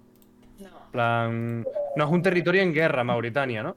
No, para nada. Es verdad que Para Arturo, Arturo fue a la parte. A esa no fuimos nosotros. Más, parte más de- conflictiva, eso, eh, en la frontera de Mali, como, como dije antes, ahí Sí, hombre, un poquito con ese despliegue, porque además tú veías a los guardias nacionales, que son la gente que, que está en la frontera, o sea, la gente, los militares que están en la frontera, que tú los ves mm, debajo de, de los árboles a la sombra, cargados con un armamento que si tú mejor no me acerco, por si Sí. acaso. Pero bueno, fuimos con el, con el, con el ministro, fuimos con, éramos 20 Jeep, bueno, 20 Toyota, 4x4 o, ve- o 20 y pico, y yo lo único que tenía, porque estaba viendo el convoy de coches, y yo he visto muchas películas, ¿sabes? Como todos ustedes. Y yo me, me temía la, la, la mina, la mina que le... que va a acabar Hostia. con todo, con todo el convoy, ¿sabes? Claro. Y después de la mina, pues vendrán los moteros y tal, y Mad Max. pero por suerte, pero por suerte no pasó. Mad Max. Y tampoco en el desierto. Y una pregunta, que ustedes decían que por cultura antes eran nómadas. ¿En el desierto quedan algunos pueblos o, o- o personas Sí, sí. nómadas que se... Ahí, ahí. Nosotros no los vimos, pero sí, sí. Sí, sí, hay, hay nómadas y hay mucho poblado eh, y lo ves medio, medio abandonado. Muchos compañeros nuestros de la que curaban con nosotros decían que su familia estaba, ¿sabes? Súper lejos, en no sé qué sitio, poblado, de no sé dónde. Y mucha, mucha gente también, ¿sabes? Y de repente veías como un grupo de casas re- muy reducidas. eh, sabías que era un poblado porque veías una mezquita. eh, y, y eso, eh, incluso compañeros te decían, yo tengo una casa em, perdida y, y a lo mejor era eso, una jaima sí, sí. en medio de la nada. ¿sabes? Y éramos, y éramos prácticamente extraterrestres, porque ah, había, yo, yo imagino que habrá ciertos poblados que no habrán llegado ni europeos, entonces nos veían a nosotros. Más ahí yo, por ejemplo, que tengo los ojos azules, que allí no hay nadie con los ojos claros. Eh, y no- nos veían a nosotros y se quedaban en plan, pero sorprendido, pero es que ni siquiera le veía la expresión de sorprendido, porque es que a lo mejor no han visto, a lo mejor para ellos la expresión de sorprendido es diferente, ¿sabes? Sí. Entonces ellos se quedaban mirando. Le hablábamos, le hacíamos algo y muchas, muchas veces ni reaccionaban. En completos extraterrestres, ¿sabes? Tanto ellos para mí como yo para ellos. Joder. Claro, claro. ¿Qué Y mira cómo era. Con los niños, hay, muy- hay pobreza. No se Hmm. puede negar que hay mucha pobreza y mucho. Algo que te choca a nosotros desde aquí es ver a tantos niños pidiendo, ¿sabes? Muchísimos niños, unos que lo hacen por necesidad y otros al parecer por en escuelas coránicas y tal hay un como El una profesor- especie de obligación que los niños tienen que mendigar para darle al profesor lo que cogen, no sé qué rollo. Pero claro, cuando Eh, tú llegas y, el y además los niños llegan a la ventanilla del coche y se te paran así con la mano y, te- y se quedan mirándote, no te dicen nada. ¿no? Y claro, tú dices, "Hostia, la gente allí es como el pan nuestro de cada día. Pero para nosotros que acabamos de llegar, te rompe, ¿sabes? Claro. Y luego esa es la razón por la que te enteras, es decir, eh, el niño está pidiendo para recaudar para el profesor, porque ellos tienen como, oye, hay un voto que es de, de ayudar al prójimo, entonces ves a muchos mauritanos Sí, dándole, dándole dinero, porque ellos saben que la causa es para, para el profesor de... sí, al parecer Pero, ah, hay, Sí, hay una, obligación o un, algo que tienes que hacer que es dar limosna o algo. Entonces, ellos dan. Nosotros no teníamos dinero, sino acaso yo lo que hacía era, íbamos al supermercado y cuando salía, te veías ahí a cuatro niños tal. Entonces yo lo que hacía era comprarles cosas y se las daba allí fuera, pero no les daba dinero. Lo que sí yo vi es un como que ellos tienen como, como dice Mahai, que ellos trabajan, como medio trabajan para otra persona, pidiendo limosna. Tú le ves como una especie de máscara de porque están entrenados para darte pena y para que tú le des dinero. Pero en el momento que tú le hablas un poco y lo tratas como lo que es, un niño que lo que quiere jugar, lo que quiere reírse, ya le notas el cambio, ¿sabes? En el momento que le haces dos o tres bromas al niño ya lo ves de otra manera y yo creo que eso lo agradecen, ¿sabes? Mm. Bueno, Arturo, eh, a mí me ha llegado como que tú hiciste colega en Mauritania. Como se te veía jugando al, al fútbol y, Ah, bueno. y eso, ¿no? Pues sí, ¿Qué sí, tal? buenos colegas, buenos colegas.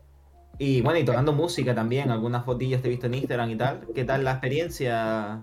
No sé, bien, bien, lo que te digo, vamos, yo, yo fui allí a, a vivir, ¿sabes? Es verdad que, que encantadísimo de que haya podido vivir todo esto con una cámara, que es lo que me gusta. Pero yo he ido allí a, a vivir experiencias. ¿Qué? No, No, no, yo- Sigue, sigue. Eso, que yo- que yo he vivido como, lo he vivido como una experiencia de vida y, y, y he aprovechado para hacer todo lo que me gusta. Que fíjate, jugar fútbol, que no jugaba yo desde que era pequeño. Y coño, ha tenido que ser en Mauritania, pues yo tenía que volver. Que vamos, Julio lo sabe porque yo hablo con él para ver si podemos organizar un partido, porque vengo como extra motivado de, de allí, de haber jugado al fútbol, ¿sabes? La Y sí, semana que viene montamos una liguilla, ¿eh? Eso yo- espero, eso espero. Que se quiera apuntar, que está ahí en el chat y tal, pues nos va, se va, va contactando con nosotros y montamos unos Y partidos. también un. Eso, que di un concierto, en- pero vamos, de forma inesperada, en la Embajada de Francia. Y Sí. canté una canción de Triana, que es de mi grupo favorito, llevando también un poco mi bandera por allí. Y estuvo guay porque no me entendió nadie, pero hubo una mujer, hubo una mujer que, que según me cuentan después, como que me dio lloró, yo qué coño sé. Y después me vino a hablar porque, porque vamos, de hecho, Mahai Elena la conoce, la, la madre de Audrey, que, comenta, que comentaba que eso, que emocionado, que no sé qué, que le cantaba mucho de corazón y tal. Digo, a ver, puede ser, es verdad, porque yo estaba nervioso y, estaba ahí cantando ahí por, a mi manera. Pero digo, también puede ser que es que allí, pues allí con la música es como un poquito más pausada, es muy, muy, como siempre el mismo tono, ¿sabes? Una amiga mía decía que era un reflejo de la sociedad, que la sociedad era una sociedad como muy plana y en la música se refleja también.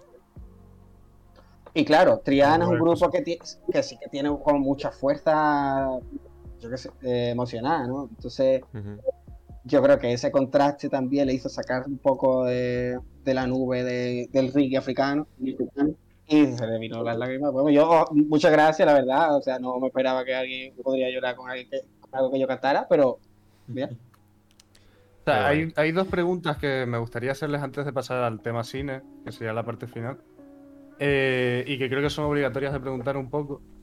Eh, una es eh, que ya como que adelantamos un poco antes, y es el tema esclavitud. O sea, ¿qué es lo que ocurre en Mauritania con la esclavitud? Porque yo también me... eh, o sea, a mí medio me llegó también la misma oferta que a ustedes, y yo también me puse a averiguar un poco sobre Mauritania y una cosa que me llamó la atención que era lo de, lo de la esclavitud. Y si podrían ustedes comentarnos un poco qué es exactamente lo que ocurre en Mauritania con la esclavitud.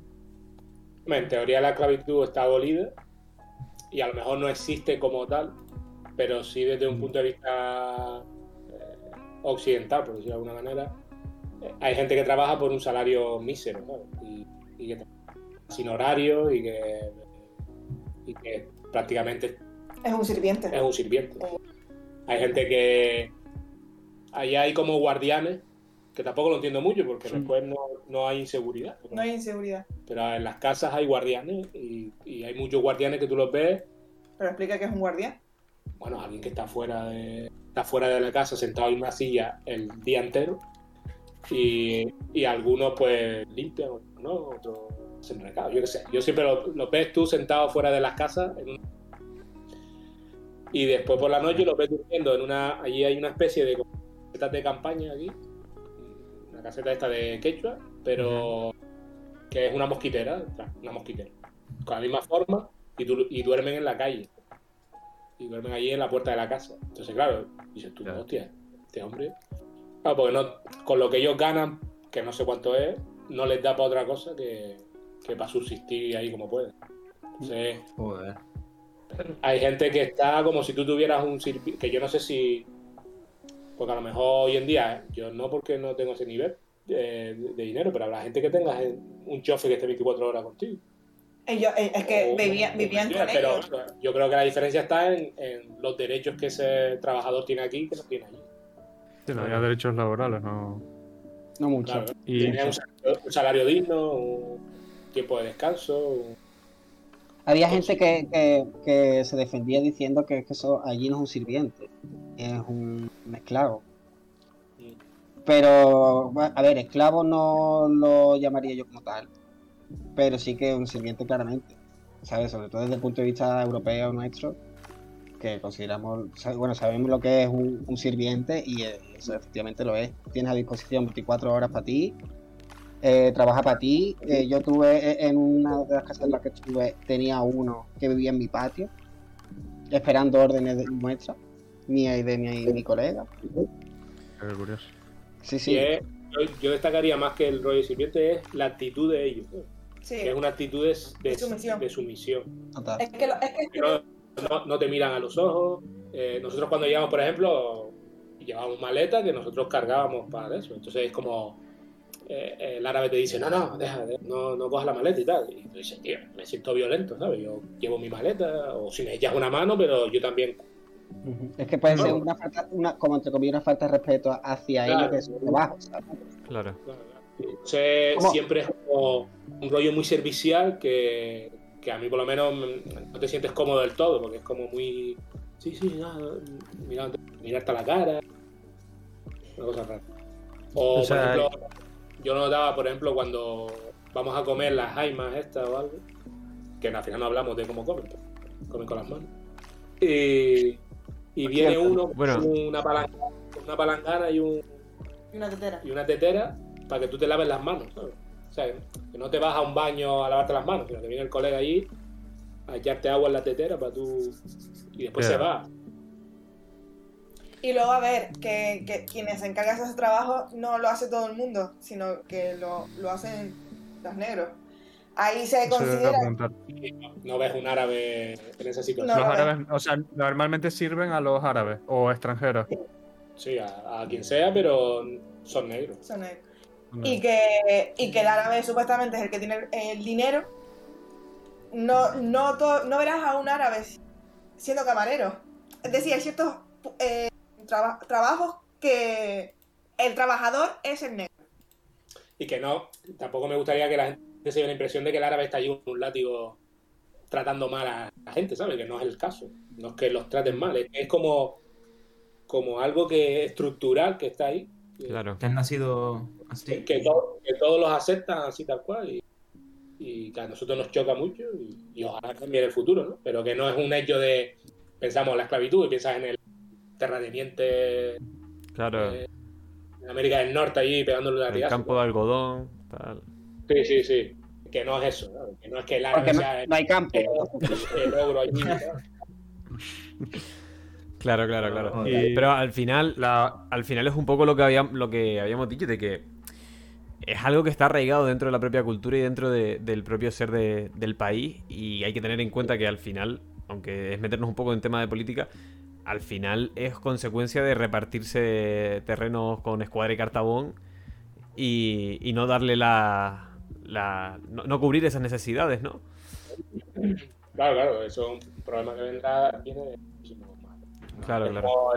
De, de, de esa frontera recta que hay en África, ¿no? Que es lo que tú dices, de, bueno, se repartieron todos esos terrenos, que de pronto parto aquí y una población senegalesa que, que se queda en, en que ahora son mauritanos, pero que después, ¿sabes? Esas cosas raras. Pero... la otra Dale, Julio, tuya. ah, eh, no, que la otra duda que tenía, que, que también veía eh, importante preguntar, era sobre todo a, a Elena preguntarle cómo era eh, su situación como mujer en Mauritania. O cómo es también, no solo tu situación, sino cómo viven las mujeres en Mauritania también. A ver, mi situación fue normal. Es verdad que Mm. tú tienes. Tendemos a tener un prejuicio de Mm. cómo debe vivir la mujer ahí.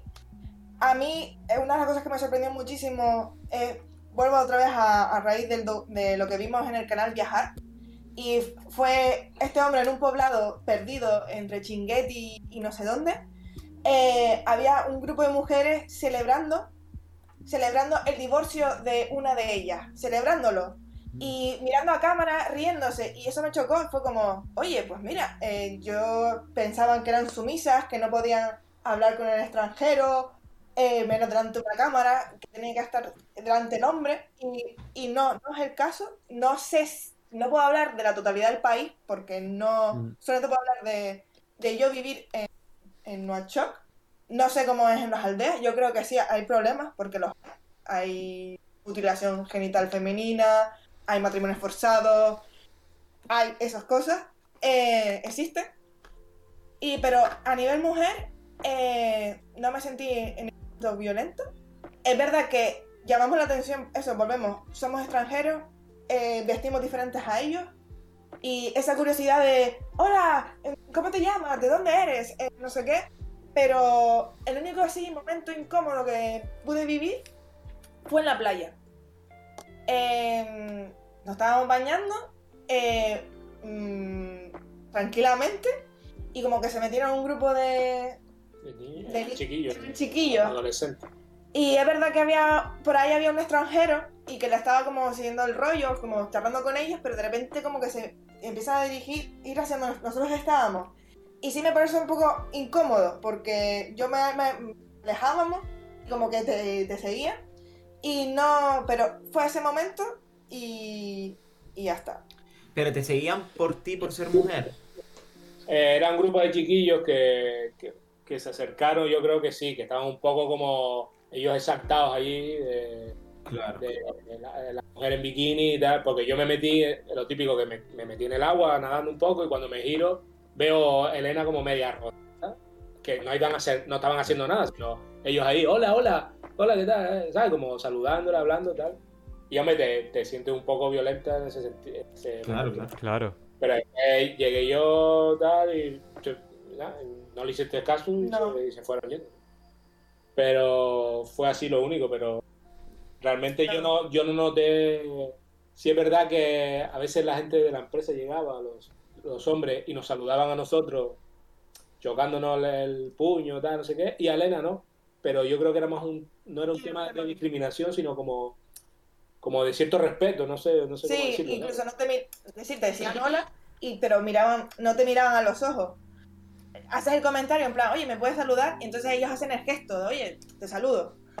Y pero a nivel, eh, en la empresa había mujeres Y mandaban igual que y mandaban, decir, eh, habían, habían dos francesas, habían árabes y, y eran, no eran unas, las tenían ahí apartadas, eran las, las no sirvientas, sino las, las chicas que entraron en el café, no, eran, tenían, tenían poder en el sentido de Sí, sí. organizar un equipo, decir, De hecho, eran las que mejor trabajaban.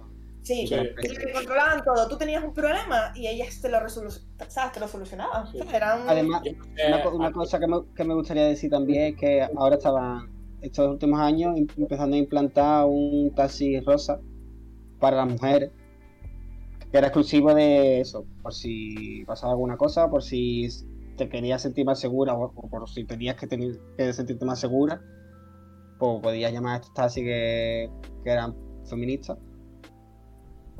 O sea, Bueno, era, un taxi, era un taxi que era para las mujeres.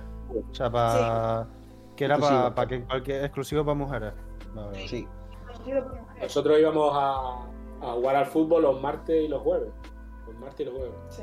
Ah, ¿tú también has jugado? Ah, Sí, claro. ¿eh? Bueno, no sé si Ah, se puede llamar jugar, pero sí. Estaba. De verdad, yo creo que tú coges y me meas, la verdad. Dejé, la- dejé las botas allí, pero me compré otra. Las colgó, las colgó allí. Eh, bueno, total, que muchas veces hacíamos autostop para ir al campo, ¿no? Un campo que nos quedaba. Pues de pronto nos para, allí, bueno, voy a explicar lo de los taxis. Allí los, hay taxis, que son coches que aquí tú lo llevarías al desguace, pero que allí funcionan. ¿no? Entonces, los taxis allí van por recta. Tú coges un taxi y el taxi no te va a girar a donde tú quieres ir, sino él te lleva a esa recta tú te paras en la esquina que tú quieras y coges otro taxi que vaya por la otra recta. ¿Sabes? Vas cambiando de taxi. Haces transbordo. Entonces, es súper raro. ¿sabes? El taxi va en su recta. Como si tú coges un taxi de Mesa y López y luego quieres ir para la calle Galicia, pues te paras en la esquina y coges otro que vaya por la calle Galicia. Ah, hostia. Pues. Y después es el taxi te, coge a ti y si lo para otro allí, coge a otro, y otro al otro. Y a lo mejor hay ocho metidos en un taxi. ¿sabes? Que no- ay, ay. no hay límite de... Pues, y después la gente allí te para, hace autostop y te para. Y no te cobran ni nada, sino te para. ¿Qué? ¿Vas para allá? Sí, tal. ¿Sabes? Algo que Qué aquí guay. sería impensable, allí es todo el mundo. Totalmente. todo el mundo. ¿Sabes? Tú desde que haces así, no tarda un minuto y ya, ya tienes un coche que te para. Mm. Pues, a jugar es que, fútbol, perdón, No, perdón, pero, un pero coche con, ¿sí? un coche con dos mujeres, ¿sabes?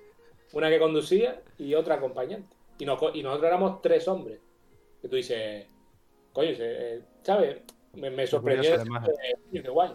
Dos, Claro. dos chicas aquí, jóvenes, que te paran y Ya. te montan tres, tres hombres aquí. Que aquí tú vas a autostop y te para una chica y tres hombres para meterte y se, y se pira, ¿no? Claro. Totalmente. Y nada, por eso está guay. Yo, yo creo que a nivel interno familiar, pues supongo que habrá cierto machismo eh, que propio En realidad no lo sabemos, ¿eh? porque yo, por ejemplo, no he visto esas relaciones internas, no la he vivido. Lo hemos visto, pero yo- Pero bueno, por lo que nos contaban, por, por ejemplo, nos contaba esta chica que se iba a casar, que en la boda ella tiene como toda la cara tapada Sí, bueno, No sé. esas cosas y no son muy cosas diferentes de aquí.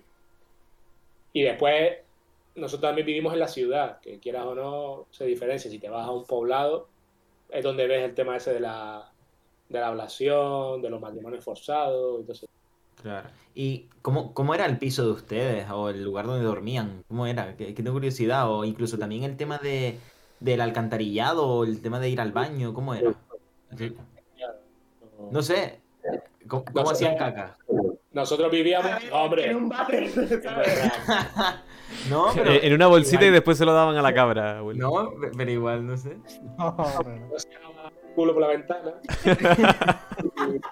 y, avisaba. ¿no? No, nosotros las casas donde vivíamos eran unas casas enormes, grandes, y tenían baños, claro, tenían su bate, su ducha. Es verdad que las condiciones, es verdad, nos, también pegamos un curro allí limpiando y tal, pero las condiciones, difícil encontrar condiciones a nivel europeo. Pero bueno, vivíamos en unas casas que estaba bien. El rollo cuando te ibas de misión, que si era un agujero en el suelo, que eran baños muy sucios, que a veces preferías hasta no ducharte antes que ducharte ahí. Sí, sí, sí. Claro. Pero después de cuatro días no sin ducharte, dices tú, bueno, venga, Me voy a arriesgar. Vale. me voy a arriesgar. Sí, sí, pero ducharte con agua fría en un sitio que de mala muerte, de noche, después de todo el día currando, no es agradable. Para después dormir encima de una alfombra. Pero bueno, Sí. se pasa. Y las casas, la curiosidad de las casas es que ellos hacen más vida en el salón. Las, tienen salones impresionantes y el dormitorio, pues, es que incluso ellos pueden llegar a dormir en el suelo, ¿sabes? Es decir, como el colchón es como algo muy europeo, muy... Nos costó conseguir un colchón, porque nosotros pedimos un colchón y nos trajeron. Bueno, y tengo un vídeo por ahí. Sí. Es trajeron, que me he reído tanto con ese vídeo. trajeron una piedra que en forma de colchón, ¿no? que eso era como dormir en el suelo igual. Digo, pero esto que es una broma. y, y cuando estuvimos, por lo menos dos tres semanas. Estuvimos, eh, do- do- dos semanas así. Sí, sí, sí. Y A ver, yo-.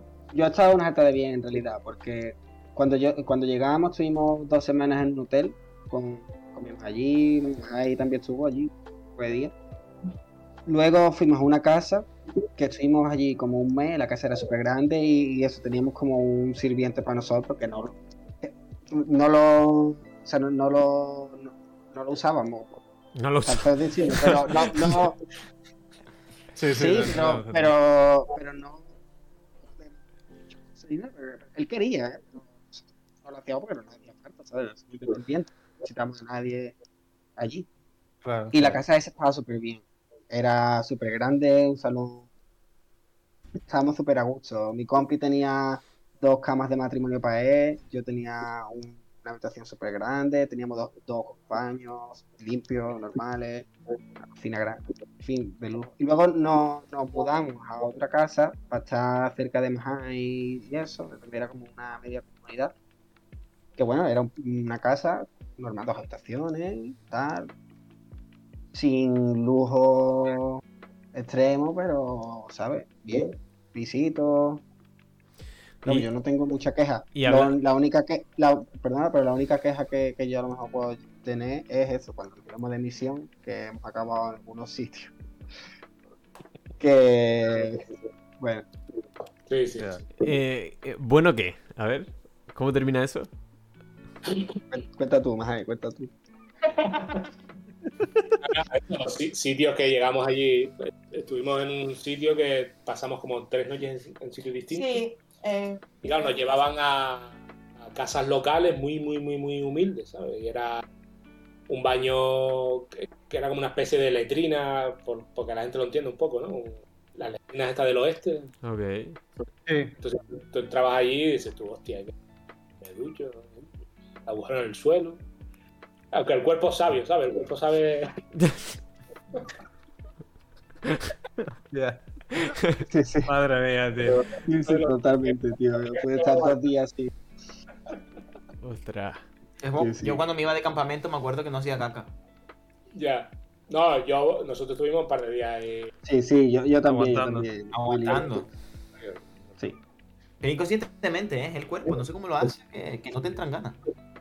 Y después, eso, y después ibas a comer un sitio, era, pues, suelo, ahí te traían una...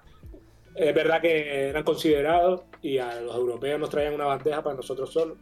Sí. Y entonces comíamos nosotros cuatro, con nos traían cubiertos y tal. Y a veces incluso platos. Y a no veces sé. plato incluso. Y después para ellos sí era la bandeja común, donde todos metían la mano ahí Ya comé. y ya no- como... Ya comer. Y- Claro. ¿Y tuvieron problemas, problemas de decir, oye, yo me ha entrado una gastroenteritis de la hostia o...? Mira, yo por suerte me libré. Pero Nosotros- ellos dos. Una semana, 10 días, chunguillo. A ver. Antes de irnos, Pero ya llevamos un mes y Sí. ahí. es que eso, eh, nosotros al principio vas con el agua, pues evitar eso, no. Mira, Vale. no, no, no, nosotros llegamos allí con toda la lección aprendida, ¿no? No hielo, no, no zumo, No ensalada. no ensalada, no tal, no el té no, porque no sabes con qué agua se hace, tal. Ah, Bueno, pues, yo creo que, no, que duramos medio día. Ah, por la tarde estábamos ya con un, un zumo con hielo, con, con el té, Sí, nada más llega a la empresa me dimos té. con té, comiendo lechuga. Eh, Oye, Arturo, ¿y esto? Claro, tú llevas más tiempo ahí. ¿Y esto tal? Dice, yo me lo estoy comiendo, tal. Ah, vale. Pero, ¿cómo? tal? Es que esa es otra, el tema, el tema agua, ¿no? Que eso también. Eh, bueno, era agua en Bueno, nosotros los primeros días, y Arturo también, nos lavamos los dientes con agua de, la, de, De de botella. De botella. botella, tío, porque no nos fiábamos. Digo, y claro, era con la botella allí lavando los dientes y tal. Ah, pero Por, después- y la- por el agua del. Nos decían, no, el agua corriente allí, que te puede dar. Claro, te duchabas, no sé, tú te duchas aquí y siempre te entra agua en la boca. Mm. Entonces ahí era como con la boca cerrada, casi te asfixias ahí con el, lavándote la cabeza, ¿sabes? Hostia. Pero bueno, te, te dura, te dura, te queda- te dura unos sí. días y luego te das Se te quita. Claro. Nada, Muchísimas, porque también eh, ellos al rezar, eh, ellos rezan en la calle donde te pille, y entonces ellos se tienen que lavar las manos, los pies, y ellos tiran de agua de agua de botella, ¿sabes? De botella. Es decir, no, no van a un lavamanos Agua y pura. se, se lavan. No, lo hacen ahí, en la calle, y, y por eso tú ves mucho plástico en, las carreteras, en los bordes, porque ellos se paran, hora del rezo, se paran ahí, cogen la botella, se lavan y, y rezan. Rezas cinco veces. Poco Cinco. Claro. Cinco veces al día. Yo estaba un poco acostumbrado a eso del agua porque a mí también me extrañó cuando yo vine aquí a Canarias que tuviera que comprar botella a consumir agua, ¿sabes? Sí, que no fuera en el grifo, claro. Claro. Pero además sí, por ejemplo, eh, eso no lo había vivido nunca. ¿sabes? Bueno, eh, entonces le extraño un poquito más. Y tema COVID allí... Siguiente pregunta. La- la- el volver aquí ha sido como lo más duro ha sido el tema de la mascarilla y Pero allí había, ca- había casos de COVID allí. Entiendo que sí, pero no mucho. un caso, pero es algo muy, muy, muy. Como no hay turismo, no Mm. hay gente de fuera, no, ¿sabes? No, Claro. tú allí no ves a nadie con mascarilla, alguna persona muy. muy. Claro. Ostras. Pues, Sí, eh, nosotros- Eso, no era obligatoria la mascarilla, no te la pedían eh, para entrar en ningún sitio, salvo para la embajada francesa, pero luego ya adentro podías quitarte la mascarilla. Eh, no, no, no había restricciones, no, no había ningún problema. Es decir, no, no había casos de... No. Nosotros, por ejemplo, antes de irnos, cuando empezó lo del Omicron, eh, que habían cerrado la frontera de, de Marruecos, pensábamos que se iba a poner, pero no, en Mauritania todo siguió igual, e incluso cuando nos fuimos, eh, no era obligatorio la PCR, sino el, el- el pasaporte COVID y, y ya está. No. Ok, ok. Bueno, interesante el cómo se trata ahí el, el tema coronavirus, que por lo que parece no existía, ¿no? No, hay, mo- hay un montón de carteles. Sí, Todos los carteles estos de lávate las manos, Ajá. no sé cuál. Hay montones por todo el país. Pero No se cumple mucho. Hostia, qué El guay. libro. Hay, hay mejores cosas que Pedri. Bueno, Ale, ¿tú no ibas a poner un anuncio? eh, sí, no, Pero- lo puse ya hace tiempo porque vi que no, Ah. que no cerrábamos el grifo y dije, pues, bueno, va siendo hora. Vale, vale. Pero, pero, eh, hablando mientras hay un anuncio. ahí, ¿no? eh, no, pero bueno, se lo, lo ven solo las personas. Ahora de todas formas comentaremos una cosilla. Pero, chicos, si, si les parece, ahora vamos a pasar a hablar sobre cómo se vive el cine en Mauritania. No, porque ya Ah, mucho... Cine. Claro, aquí veníamos a hablar de cine, pero... No, no, pero Que hubo, alguien, hubo alguien en el chat que dijo, eh, aquí se habla de cine.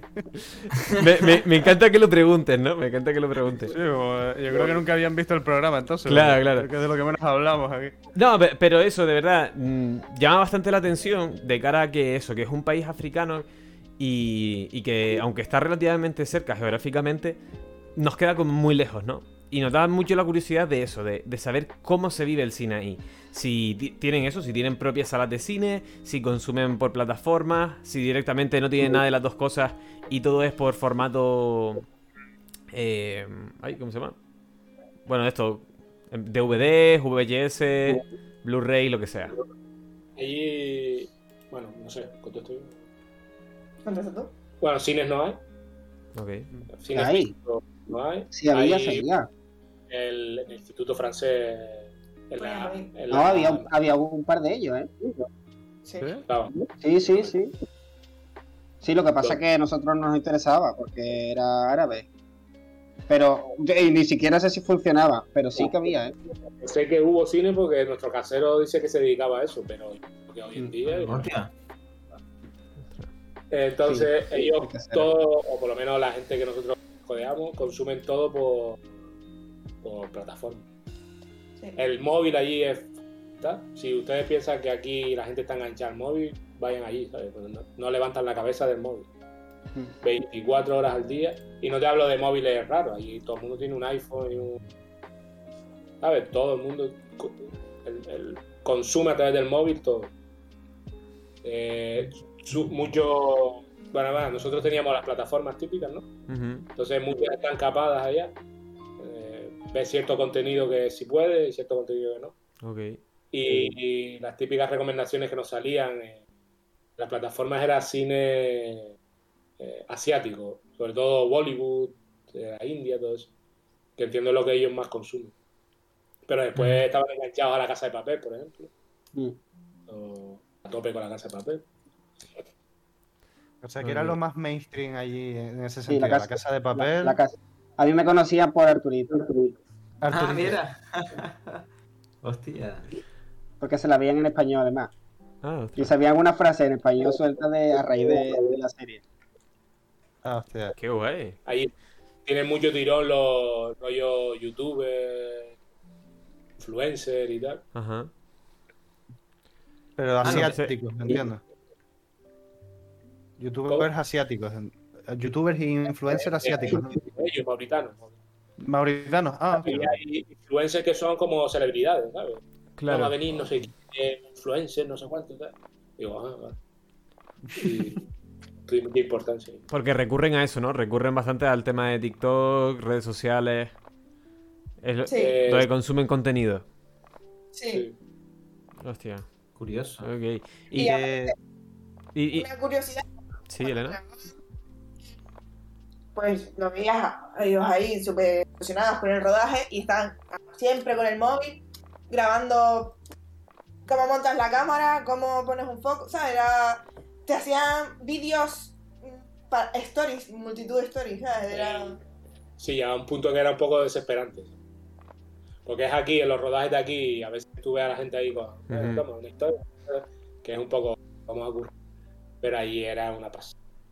Es, es- es su forma, ¿sabes? Todo el rato y... Es algo que le impresionaba, era algo, para, no sé, novedoso o nuevo. Y. Porque es que, a ver, yo creo que el concepto que tenía la empresa era gente como, oye, te, encargo esto, tienes que hacer esto, vas, lo grabas eh, y lo montas, ¿sabes? Te lo, lo haces tú todo. Y, y claro, nosotros llegamos, eh, hacemos, nos, nos comentan unos spoilers, proponemos ideas, lo vamos confeccionando, un guion, un, una estructura, una planificación, eh, localizaciones, necesidades y, ¿sabes? Un trabajo en equipo y claro, ellos como flipaban, "Ah, tal, no sé qué, ¿y esto qué es? ¿Y este documento? ¿Y esto otro? Y aunque sea para el postureo, era postureo, era como, Claro. este documento. Y eso, y eso que tú eres la reina de la organización, Elena. Yo pues ahí exaspera, ¿sabes? Llega un momento en O que... sea, tú llegabas, tú llegabas ahí, te grababan historias, te hacían la ola, era como, por favor, organízanos la vida. Eso no lo digo.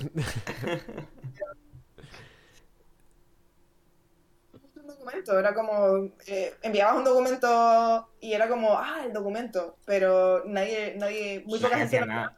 Claro.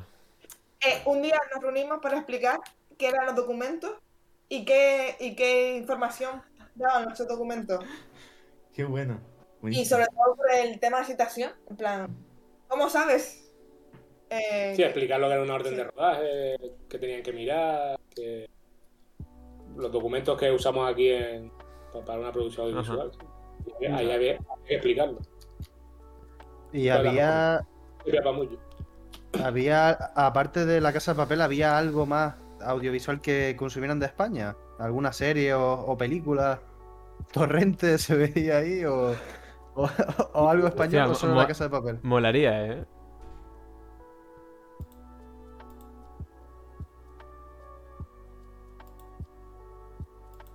¿Hola?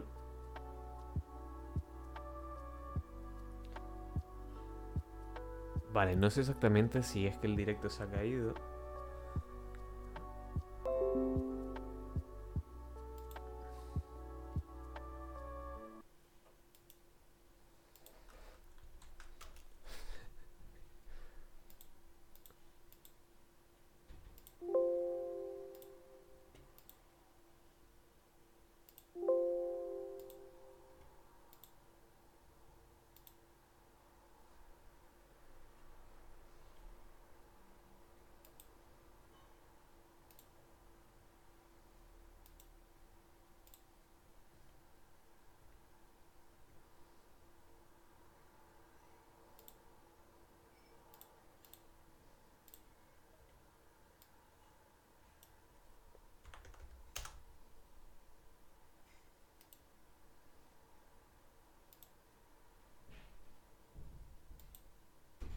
No sé qué está sucediendo. Otra vez se cayó el internet. eh.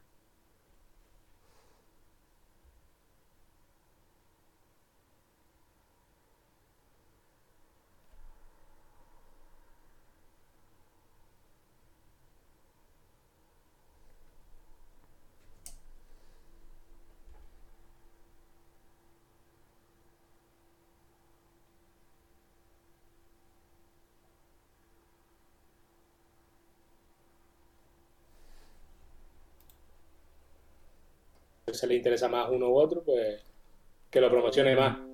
Es verdad que el cine de superhéroes hoy en día necesita poca promoción.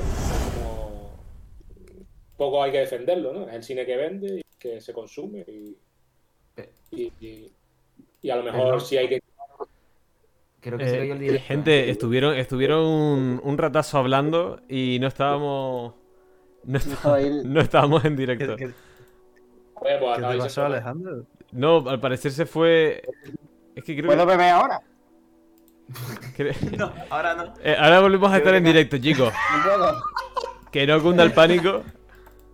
Pero eso, simplemente decirles que se, Se nos, se nos cayó, ¿no? Ale? se fue se fue todo. No sé exactamente de qué están estaba- hablando, pero Nada, estaba diciendo Mahai que, que Scorsese está loco, que, que Marvel es lo mejor que hay. No, que justo, justo le había hecho la Vale. pregunta de, de Gas a, a ellos sobre eso, de que qué opinan de que Scorsese defienda una industria de cine alejada de los superhéroes. Ok, vale. Y, Y comentaba. Bueno, sí, haz un resumen tú, más. ¿Pero la haces otra vez o qué? Sí, eh, creo que se está metiendo la gente. Sí, creo que hay que volverla a repetir un poco la respuesta. Claro, porque... O si quiere, o si quiere contestar Arturo o, o Sí, Elena, vamos, también vamos a pasar con a- vamos a pasar con Arturo ahora y después vuelves a contestar tú, Mahai. Vale. Eh, sobre la pregunta de, Sí, de Gantz. Pero esto qué? Pero ya, ya- ya está, estamos todos en directo, no pasa Sí, sí, nada, eh, está todo ya arreglado. Eh, Fue fue un lapsus. Yo la pregunta la entiendo en el sentido de la película que hace Scorsese. Y por una por un lado estoy de acuerdo, porque a mí me puede entretener mucho una película de, de superhéroe, pero para entretenerme jugar fútbol, para entretenerme, no sé, eh, salgo a la calle y bebo cerveza, ¿sabes?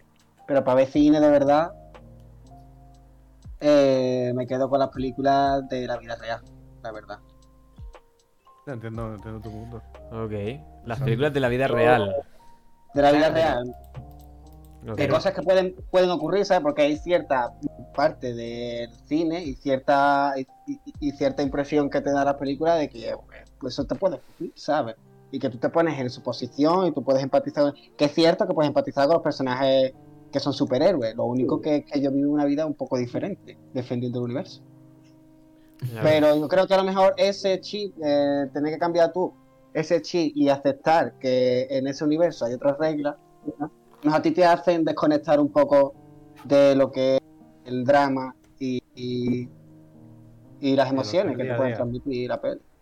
Pero, Arturo, pero yo creo que se puede disfrutar del cine de una forma entretenida, pero que no sea un contenido vacío, que suele suceder en las pelis de Marvel, ¿no? También hay un cine que, yo qué sé, que te, que te aporta, como puede ser Esco- Escoce- Escocerse, que te, que te entretiene y te aporta algo más allá que un simple entretenimiento, ¿no? Que te, te hace, te hace disfrutar del arte. A ver, es muy simple, es como condicionar el cine a que se tenga que verse de un, una, una única, un único prisma. Es decir, el cine está ahí como un medio visual para entretener o para millones de cosas. Hay diferentes tipos de, de cine. Es como decir, no, no vamos a hacer peli de acción porque, porque es una mierda, porque no... Claro. Y hay peli de acción que, que, que yo qué sé, que, que las analiza y están bien construidas y ya está. Es decir, es como, no puedes decir, este es el cine que hay. Yo opino, a ver, eh, respeto la opinión de Scorsese, porque él hace las películas que quiere hacer, y digo, enhorabuena. Es decir, eh, por ti, tú no tienes que plantearte cómo tienes que redir tu, tu filmografía. Haz lo que quieres. Entonces, yo creo que en esta vida tiene que haber, es como, tiene que haber, como hay telenovelas, es decir, eh, tienes que darle al público, eh, no lo que quiera ver, pero sí, el público es el que, Opciones. sí, Yo creo que, que eso, que puedo entender por un lado la parte de Scorsese, puedo estar de acuerdo en cierto punto, en el sentido de, de que a lo mejor eh, el apoyo que no necesita el cine de superhéroes, que ya funciona por sí solo, necesita otro tipo de cine, ¿no? Pues a lo mejor tiene un público más reducido o por, por las circunstancias que sea, pero eso no significa que el cine de superhéroes no sea así, ¿no? O, o- o lo que decía Arturo de, del cine de, de fantasía o que sea de otro mundo o que sea con otras mm, eh, temáticas distintas a la vida real, no sea un cine interesante o que pueda cosas muy, muy interesantes. O lo que decía Willy, ¿no? Estoy de acuerdo en el sentido de que no el cine de superhéroes es malo por, por sí mismo, sino malo porque a lo mejor se hace como churro. Antes salía una, claro. una peli de superhéroes cada cierto tiempo que te daba ganas de verla, que te tenía cierto interés. Yo, por ejemplo, me consideraba un, consumidor de cine de superhéroes hasta que me aburrí del cine de superhéroes en el sentido de que, oye, me perdí. Yo ya hace tiempo que yo me perdí entre tantas mezclas y tantas historias que ha perdido un poco mi interés, pero eso no significa que no pueda ser un cine de calidad. Aunque es distinto de lo que se está haciendo hoy en día. Pero De, vez en cuando si sale alguna peli, tú me dices, bueno, iba a decir el Joker, pero el Joker no es una peli de superhéroes. Un drama. No, no. Pero, No, pero quiero decir que hace tiempo sale alguna peli de superhéroes que tú dices, Eh. hostia, pues, La Pues trilogía sí. de Nolan, por ejemplo, de Batman. A Batman de Nolan, sí, sí. Batman de Nolan. Yo, es verdad que no la he consumido mucho, pero sí, sí, es un- otro tipo de cine. Pero yo creo que todo el cine tiene que haber. No diría este cine es mejor que el otro. En general, porque tú ves películas de cine mm, costumbrista o de tal que son insufribles. ¿no? Y no porque sea Mm. un cine eh, social o un cine crítico, un cine que me refleje X situación de la sociedad, es bueno. No, y también ha llegado Claro. un punto que lo comenta también Moy por el chat, eh, Moisés, que, que es imposible seguirle la pista a todo, el univer- a todo el universo de superhéroes. En plan, ya lo han extendido tanto que para verte tal, verte tal película tienes que haberte visto no sé qué película anterior. eh, Y final ha series. llegado un punto. Y Es series como- también ahora. Es como este momento de que estamos viviendo de, que, de, que- de preferencia por las plataformas a las salas de cine. Antes, cuando se estrenaba una peli, tenía un proceso de tiempo. ¿no? Iba al cine, luego tardaba en salir en un DVD o publicarse en- o por la tele. Ahora se consume tan rápido que hay que hacer tantas cosas que son una, la mayoría son una basura. ¿sabes? Es como Mm. Netflix, Netflix o cualquier plataforma necesita tanto contenido que venga aquí a hacer cosas de tal. Y, y- Sí. algo bueno te tienes que pegar media vida rebuscando ahí entre, entre toda la maraña de cosas que se hacen. Y hacer por hacer no es la solución. No, pero también piensa que hay. Que estoy de acuerdo contigo, porque al final hay- que cuidar un producto, no es como. Eh, todo lleva un proceso, ¿sabes? Es como. No sé. eh, Nosotros diferenciamos lo que es un telefilm a lo que es un, eh, una película, pero ya llega un punto que es Mm. como. Simplemente eh, la diferencia va a ser un tema monetario, porque el telefilm. ¿Sabes? Hay bodrios en Netflix que simplemente valen una pasta, pero son películas, no los de. no- telefilm. Y es como. Al final, no sé si. Sí, pero eso también se ha difuminado un poco el tema telefilm y cine, ¿no? Es como... Sí, Bueno, eso eh. es muy grave un poquito. Sí, porque salvo las grandes producciones, ahora tú te metes en Netflix, no es, que todos no son telefilm porque están en Telefilm, Hay un montón de telefilm en Netflix, pero sí, Sí, sí. los hay. Y, pero te lo, te lo comes como película. ya por eso. Sí, pero que. Claro, pero es lo que dice Elena, ¿no? De que a lo mejor Sí. a nivel de factura eh, resultan películas o parecen bueno, son películas. No, no las asociamos a telefilm, pero en cambio en cuanto a estructura narrativa es completamente un telefilm, ¿no? Exacto. Entiendo que es yo, eso. me, yo me asombro porque tú te metes ahí y hostia, de, de cine que se hace por todos lados. Y, y de pronto ves alguna cosa y dices, no sé, y, y te llevas una decepción porque. Coño. No quiero tampoco. Totalmente. Mm. Ok. Porque eh, eh, existe la posibilidad de que nosotros también podamos dirigir y tener un bodrio en Netflix. No, no, sí, sí, sí. También. ¿no? Y, y ojalá, ojalá, es decir, Ojo, ¿eh? al, al final, siempre lo hablamos, ¿no? De que hacer una película es, es un milagro y, Sí, sí, sí. y ya simplemente el que tener una película en Netflix, ya sea la mayor basura absoluta, ya sea una película de V-Ball, ya sea una película de Ed Wood, lo que sea, ya es un, un milagro. Ya, hacer- hacerla solo ya, eh, ya tiene un valor, ¿sabes? Yo eso no le quito menos. Claro. Pero Pero, después, bueno, habrá buenas. Sí, pero esto, es- es- esto no, es nada, no es algo nuevo de ahora, sino esto ya ha existido desde siempre. Ahí tiene eh, las películas de acción, eh, como Rizado en el Rizo con, con Rocky. eh, luego, Uy, ha pinchado hueso, ¿eh? hombre, ¿cu- ¿cuál es la de Rocky? En Rocky llegaron a meter un robot, juraría, ¿no? En una de ellas. Ah, sí, sí. Rollo. ¿Qué dices? A las 5 por lo menos. Por lo menos, sí. Yo no sé sí. cuántas, Bueno, Pero Rocky 1 es un dramón brutal. Sí, sí, sí. Sí. No, y el resto, Rocky de la- y, y- las secuelas en y general tres. son bastante. se sostienen bien. Dos y, dos y tres no está mal, ¿eh? Sí. Y el- Ah, la mal. 4. Y la 4 está guay. La 5 es horrible. ¿Cuál es la 5? La de, la de Draco, ese, la La- de. ¿no? Que sale un rubio, pelea con un rubio. ¿eh? La del yo ruso. recuerdo que era como... Él em- No, no, no. Ah. Él la- empezaba a entrenar a un chico joven. Ah. Y no sé, es una película que dura como 80 minutos. Es que no sé si es la 4 o la 5. No, la Una 4 es la peli de muy- la 4 es la del ruso. No, no, entonces es la 5 o 6. No sé, no sé. Hay, hay una que es como que entrena a un chaval ahí que es hijo de no sé quién. Sí, creo. sí, sí, sí. Me quiere sonar y, eso. y- y- y de repente la- el final de la peli es que se pelean en- entre ellos dos La en la calle. En la calle, sí. Y, O sea, es malísima. No hay por dónde cogerla. Verdad, verdad. Tía, es que no tiene sentido.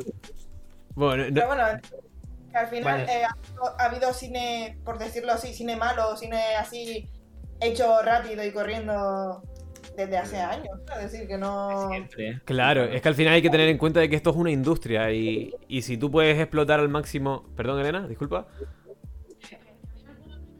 Se rizaba, es decir, eh, Jungla de Cristal es una película de acción que fue, es un antes y un después.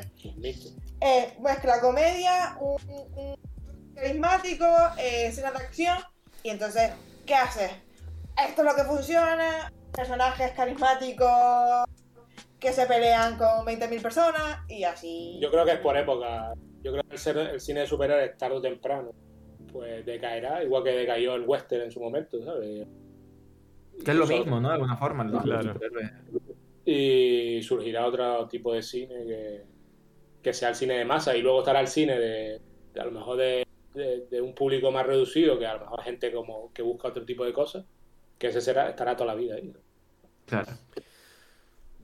Bueno, yo creo que vamos a pasar a la pregunta que tanto estábamos esperando y es la de Arturo, ¿no? La del momento en el que conoció a alguien en Mauritania. Bueno, No sé si nos puede comentar Arturo un poquito. eso es ilegal, Willy. Eso, eso es ilegal. Pero a ver, Te cerraría el, el streaming. Mauritania, ¿cómo era lo que habíamos puesto en la portada? Dale, Mauritania en No Love. hemos, venido, no hemos venido aquí para hablar de esto. Abrirse un canal para hablar de esto y iré para allá y hablaremos de esto. Ha, ha sabido bien esquivar la pregunta, ¿eh? Ha sabido esquivar la pregunta. algo, Arturo, hombre. Yo todo lo estoy pensando, digo, si me gusta, le digo eso. Lo Ostras, que, me gusta. lo que sí toca, sí toca ahora, el, el momento pregunta. No sé, Ale, si hacemos que cada uno de ellos o hacen una pregunta en conjunto entre los tres o cada uno de ellos hace una pregunta An- para el siguiente invitado. Antes que nada, para, porque ya esto ya es como fuera, ¿no? Fuera del programa o fuera de, de la temática del programa. Yo les quería preguntar, bueno, les quería proponer que cada uno describiese la experiencia que, que vivió en, en Mauritania con una palabra. Coño. Cabra. Difícil. Ok, Cabra. a- Arturo, Arturo dice cabra. Mira, la-. Mete un anuncio, Ok. una palabra. Eh. Bueno, si quieren lo pueden ir Eh. pensando. Lo pueden ir pensando. Y eh, entonces ahora sí que pasamos a lo que decía Julio. Vamos a preguntarles eh, ¿qué, es- qué es lo que quieren que le preguntemos al siguiente invitado. Nosotros sabemos cuál va a ser, pero ustedes no. Ahí reside la gracia. ¿Qué, ¿Qué, perdona?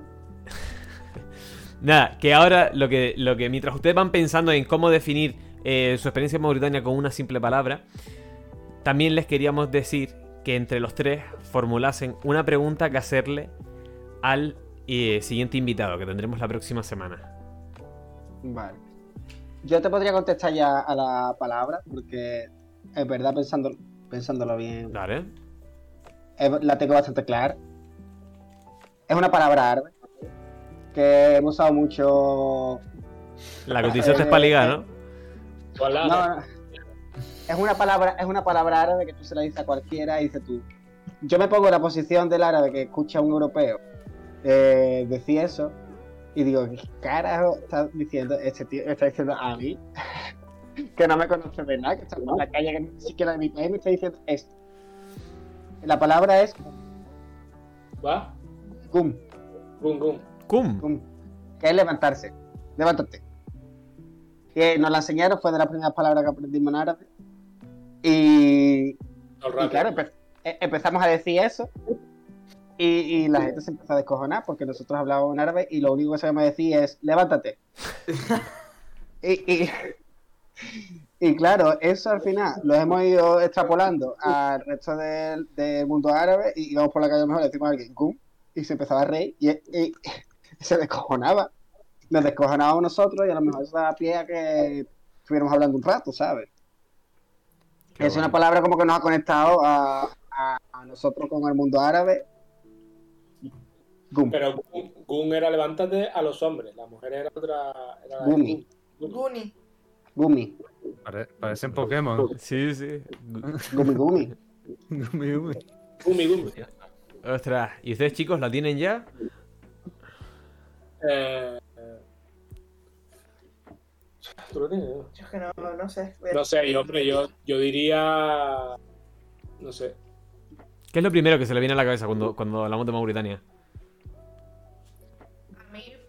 Es que lo que he aprendido, es decir, a, a nivel profesional, no- quizás no era lo que puedo hablar en, en plural, lo que, que nosotros esperábamos, eh, pero a nivel personal, bueno, creo que...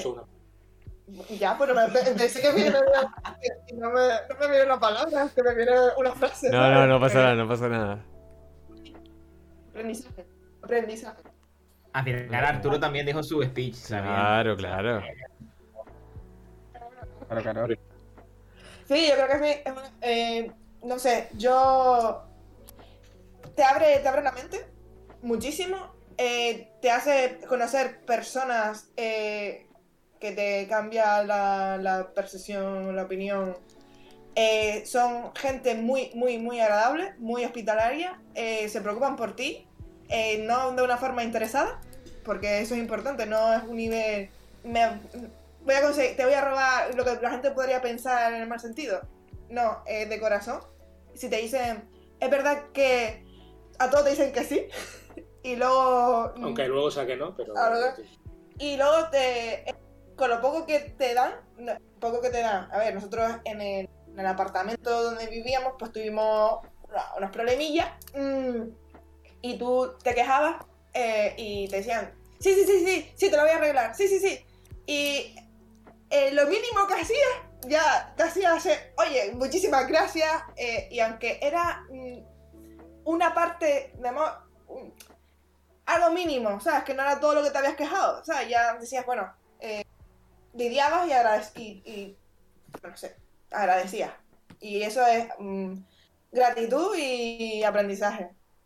No sé. Sí, yo, yo se me ocurre, por ejemplo, descubrimiento y en todas sus facetas, ¿sabes? Descubrí el país, descubrí una cultura que no conocía y descubrí esa gente hospitalaria y descubrirte a ti mismo, ¿sabes? Porque es verdad que llegas a... Era mi primer, bueno, nuestro primer viaje a, a África y tal. Y, y te hace descubrirte de cosas que tú dabas por ellas y que pronto ves que no son así, ¿sabes? Que no las tienes tan claras y por lo menos yo me sentí muchas veces en ese estado, ¿sabes? A mí siempre me ha gustado mucho rollo aventura, tema acampada, con los scouts, con no sé cuándo tal. Pero después llegas allí, te ves en situaciones y dices, hostia, pues ya no sé yo si... Al final sí ves que sí te gusta, ¿no? Pero, no sé, descubrirte a ti mismo. A nivel laboral es verdad que... que obvio, porque se hizo lo que se pudo y que tampoco hubo tiempo para hacer mucho más y, y que que, que aprendes también, ¿no? Porque aprendes a, a buscar tus límites y tus cosas y, y después eso, descubrir muchas cosas. descubrir- Y que no puedes imponer. No es que impongas, pero al final eh, el trabajo no es que sea, es diferente por eso, porque tienes que tirar de gente. Al final somos, somos extranjeros. Nosotros no tenemos los contactos, nosotros no... Claro. Bueno, porque hablo con fulano y tal. Y Y que la experiencia es, aconsejable, pero es dura. Había momentos en el que, por lo menos cuando ya se iban cumpliendo los tres meses, no sé si es porque sabíamos que nos íbamos. Sí te sentías esa necesidad de decir, hostia, yo tengo que ir de aquí y podré volver dentro de un mes o dentro de dos o lo que sea. Pero ahora yo me tengo que ir y tengo que volver otra vez a mi modo de vida normal, por decirlo de alguna manera. Y mucha gente que está allí fijo no, no lo decía, ¿sabes? Que ellos necesitaban cada mes y medio, cada tal, venirse, estar aquí tiempo y volver otra vez. Porque hay muchos aspectos que, que te van quemando, ¿sabes? Es un, es un país súper agradable, súper bien, pero después tiene un clima muy duro. Que es verdad que nosotros los meses que estuvimos, la mayoría, pues ya había aflojado y tal, pero es un clima duro, ¿eh? Yo estuve con dolor de garganta la mayor parte del tiempo. Eh, tema de la comida. la- o sea, son como muchos factores que te van a ir desgastando que necesitas un tiempo de, de desconectar. Así. Pero bueno, la experiencia ha sido, yo Pero la creo. experiencia fue increíble Sí. a nivel personal. No, no. Conocimos a Arturo más profundidad, ¿sabes? Ya sabemos lo que queremos, lo que no. Y Arturo no lo cree. Ostras. Ok. Sí, para el piso no, pero para, coño, para. ¿Y, y ya se acabó la, la aventura en Mauritania? ¿No volverán? ¿Saben? No, no sabemos. Yo En principio no sabe. que en principio, por lo menos yo a nivel personal, es- sí, no digo que no volvería, porque creo que es un país con, por explorar y con muchas posibilidades, pero sí a lo mejor volvería con otra mentalidad y, O siendo más conscientes y, de. y par- y para proyectos concretos. ¿sabes? Nosotros, los roles que fuimos fue di- eh, director de foto Arturo, yo director y Elena ayudante de dirección. Y, y para estar fijo ahí, para proyectos que vayan saliendo, a lo mejor no, no es el perfil más adecuado, pero sí para proyectos concretos. No sé si me estoy explicando. Sí. Como, como estar ahí, pues oye, hay, hay un proyecto X, se, hace una pre- se prepara, tal, y se va, y se rueda. Pero Sí, lo- como muchas veces el, el curro allí muchas veces era de estar allí. eh, oye, que, que hay que ir a grabar a fulano que está en el culo del mundo y al presidente que va a decir unas palabras y tal, igual. Y que fuéramos nosotros, a lo mejor no somos el perfil Claro. más adecuado para eso. Sí, las ambiciones van más allá que el hecho de. Claro, eh, eh, vamos a ver, económicamente no, no una cosa que te atraiga, porque el país está en- empezando y se está desarrollando. Pero ya te digo, a nivel personal lo recomendaría mil veces. Total, son tres meses de tu vida, o dos meses, o que vas hasta ahí, tampoco. Y que la vida no está. No está Y que no todo es el dinero. ¿no? Y que si realmente piensas, nosotros la experiencia de vivir ahí no fue dura, ¿no? Dices tú, echo de menos España, se echa de menos la familia, lo lógico. Pero no, no sé, mm, no sé si nos adaptamos rápido o qué, pero no, no nos pareció un país, salvo eso, que a ciertas horas caminar no apetecía. Eh, Fuimos a la playa, es como, como cuando aquí hay una ola de calor y nadie va a la playa. Pues allí es un día normal. Fuimos a la playa, eran 45 grados. eh, que la gente tú los veías allí tan a gusto y nosotros desesperados de no sabía ya irme para, para y te ibas al agua, el agua caliente, te ibas para allá, te picaban los mosquitos. Era un poco. ya, ya. Vaya. Pero bueno, bien. al final es lo que sí, ustedes, ya. ¿no? Eh, volveríamos a currar, Sí. pero eso, con, con otras condiciones en cuanto a eso, a un proyecto cerrado. Yo, por ejemplo, sí volvería. O sea, iría, si ahora mismo no tuviera curro, otra experiencia a lo mejor que me, que me gusta vivir también personalmente y eso, por cambiar también un poco de lo mismo, pero si yo no tuviera nada, yo iría, la verdad. Intentaría ir a otro país, como dije antes, pero si no, otros tres meses allí. Ellos querían que renovara a lo mejor por un año, digo, no, un año no, ¿sabes? O por un año, no, que a lo mejor económicamente está muy bien en mi caso, a lo mejor. Pero en principio no es lo que ahora mismo quiero en mi vida, ¿sabes? Estar allí un año. claro. Porque hay muchas cosas muy buenas, pero también hay una, hay una sensación de... um, Tampoco estoy aquí eh, mejorando a nivel profesional, ¿sabes? O, o- no sé, hay una, también una sensación de frustración continua que, que no lo puedes evitar, porque el país es lo que es y funciona como funciona. Cuando nosotros llegamos, que Arturo llevaba tiempo, llegamos como muy on fire ahí, a tope y tal. Y Arturo, Arturo nos de- destrozado.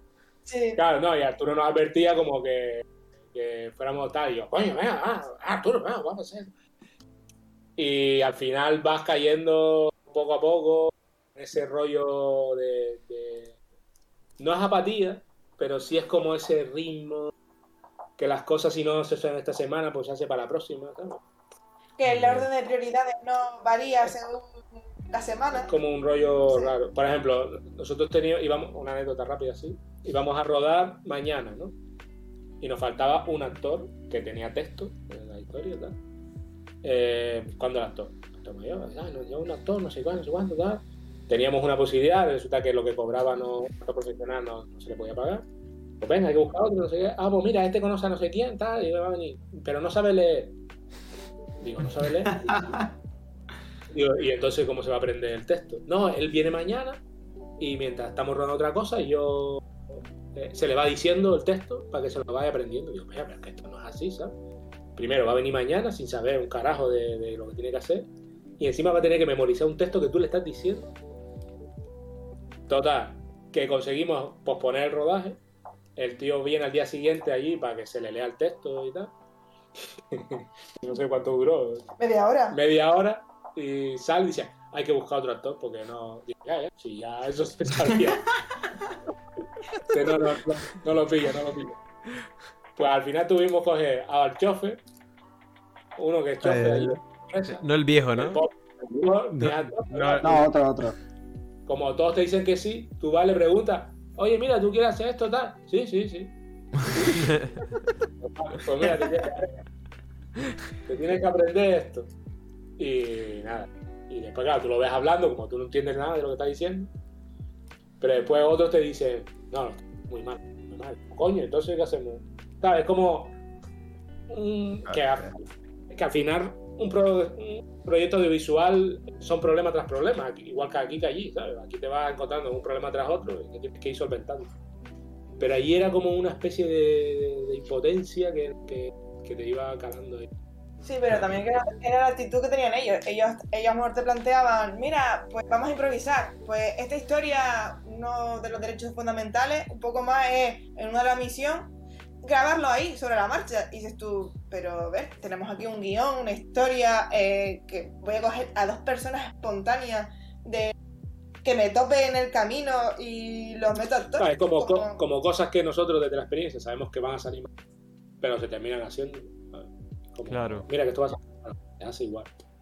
Después también es un país con una cultura audiovisual escasa y entonces todo es como lo la antítesis a lo que nosotros haríamos aquí. Lo primero que te encuentras que te que te encuentras cuando entras en una Amira Hassan. Un vídeo de ¿eh? TikTok, ¿no? ¿El qué? No, pero, pero entró aquí en el. En el ¿no? Ah, sí, vale, es que pensé que te había pasado lo mismo que a mí. Ah, Sí, a ver, Hassan lo- es este che- un es el jefe de audiovisual de ahí de la compañero. Ah. Ah, vale, que es un colega de ustedes que se, que se conectó aquí a Twitch. Es mauritano de- Mauritano, y es eh, el que lleva el audiovisual es la productora ahí. que llevaba el audiovisual en eh, la productora. Ah, pasado. Sí, Ah, se ya no. Ah, Ah, Hasta los niños allí. Ah, pues Ostras. no me- Vale, vale, vale. Bienvenido. Pues- Pues... Eh, Bueno, vamos ahí. da igual. Eso. Bueno, Que, eso. Que ya lo dije, no sé lo que estaba diciendo. ¿eh? Chicos, para... las, las preguntas. Sí, para ir terminando, chicos. Las preguntas. Ah, pregunta. Pero esta vez sin explicación, ¿eh? Sí, Esta vez sin no, y- explicación. Y puede ser cualquier tipo de pregunta. Sí. O sea, mejor si es sobre cine, pero que puede ser cualquier tipo de pregunta. Oye, Cada ¿cómo, uno cómo te gustan las una. croquetas? Eh, Por lo que ejemplo. Pero ¿a qué una cada- país iría? Una cada uno. Y no se sabe quién es el invitado que viene. No, No lo saben, no, no. No. O sea, Pues, ¿qué ¿no lo queréis desvelar o es que de verdad no, No, no. sabéis cuál? sabe- sabemos quién es, pero no, no lo vamos a desvelar. Sí, sí, sí. Sí, sí, en serio. Vale, este ahorita año lo nos estamos organizando, ¿eh? Bueno, bueno. ¿Qué ¿A quién piensas? empieza? Venga, ¿Más ahí? Hostia. Sí, exactamente. ¿Qué opinas de la opinión? Eh, no, no, más ahí no, Arturo. Estoy pensando todavía. Ah, No. pensé que ibas a hablar. Venga. no pasa nada, Arturo, por fin. Mm, pregunta, no, no la he pensado. Bueno, pues nada, no- nos mandan un burofax o algo y. No, hombre, no. Ah, puede, ser cualquier, puede ser cualquier Sí, cosa. puede ser cualquier cosa, chicos, ¿eh?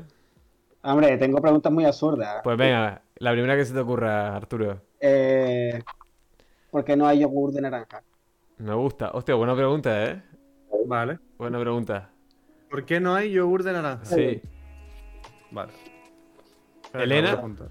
Curioso, ¿eh? Hay que reflexionar. ¿Qué piensas de los ¿Qué piensas de Mauritania? Vale. ¿Cómo definirías el color de Mauritania? Eh, espérate, el color de Mauritania. ¿cuál es ¿Cuál el es color de de Mauritania? Vale. Ok, ¿y más ahí? La hospitalidad. Col- color hospitalidad. si puede ser de cine mejor, ¿eh? Más ahí. Por tener una de cine. De cine, ¿no? Tiene que ser algo, yo, me toca a mí. Sí, puede ser. ¿Cuál es tu película favorita? Eh, lo que tú quieras. Vale. Y- No sé, si pudiera. eh,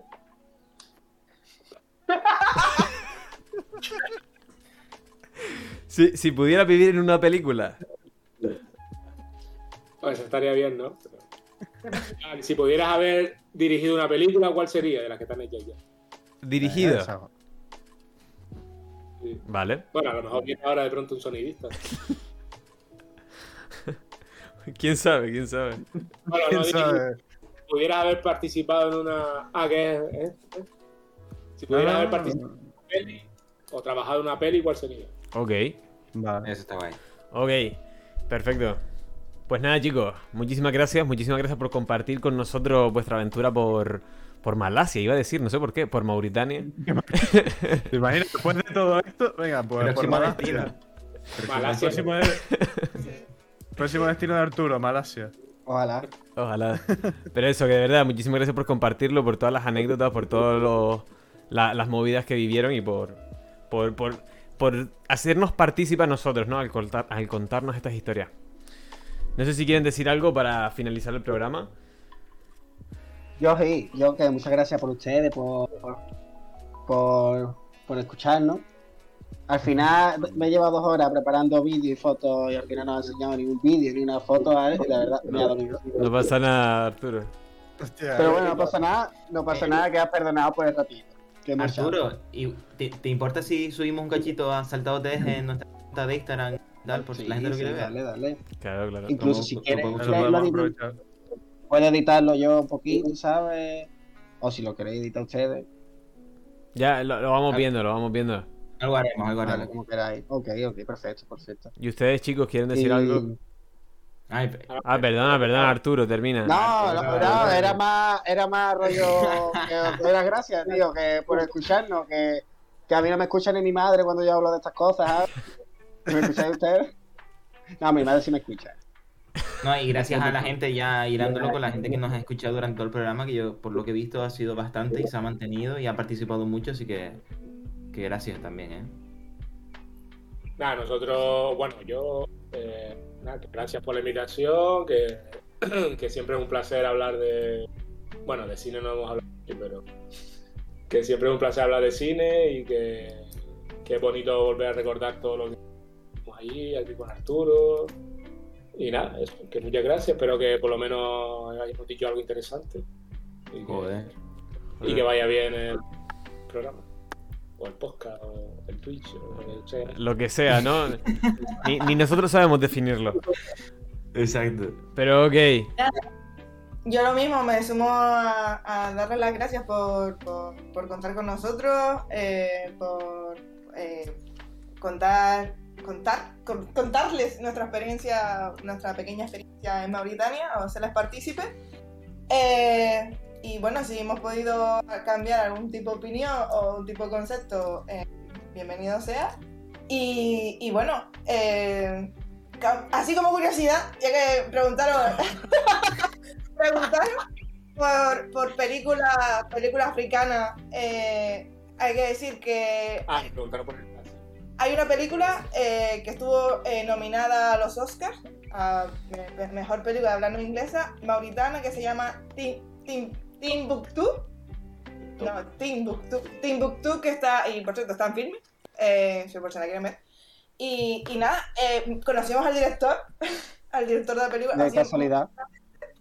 Fue un honor y. Y al actor. Y al act- uno de los actores eh, hizo el casting con nosotros. El, el que no sabía leer, ¿no? No, sí. Ese es el que cobraba mucho. Qué, qué gracioso porque Ah. una de las, po- de las pocas películas que se han hecho en Mauritania tiene el nombre de una ciudad de Mali, ¿sabes? Sí. Sí. Ya. Pero Y estuvo nominada- nominada al Oscar, ¿sabes? Que para el poco, lo poco que se ha hecho, pues dices tú, joder, ya ves. Y que nada, que darles las gracias, que ha sido un gustazo participar y, y nada, mm, para adelante. Nada, siempre eso lo decimos a toda la gente que viene, de que, que esta es vuestra casa. Cuando quieran eh, pueden venir, pueden proponernos lo que ustedes quieran. Y, y que nada, que seguramente les veremos en un futuro porque, eh, por lo que parece, se le viene un futuro laboral bastante interesante. Así que estaremos aquí esperando a que puedan llegar a compartirlo. Si es que no hay contratos de confi- confidencialidad de por medio. No, no. Lo, lo diremos. lo- Ojalá no te escuche, Ale. Ok.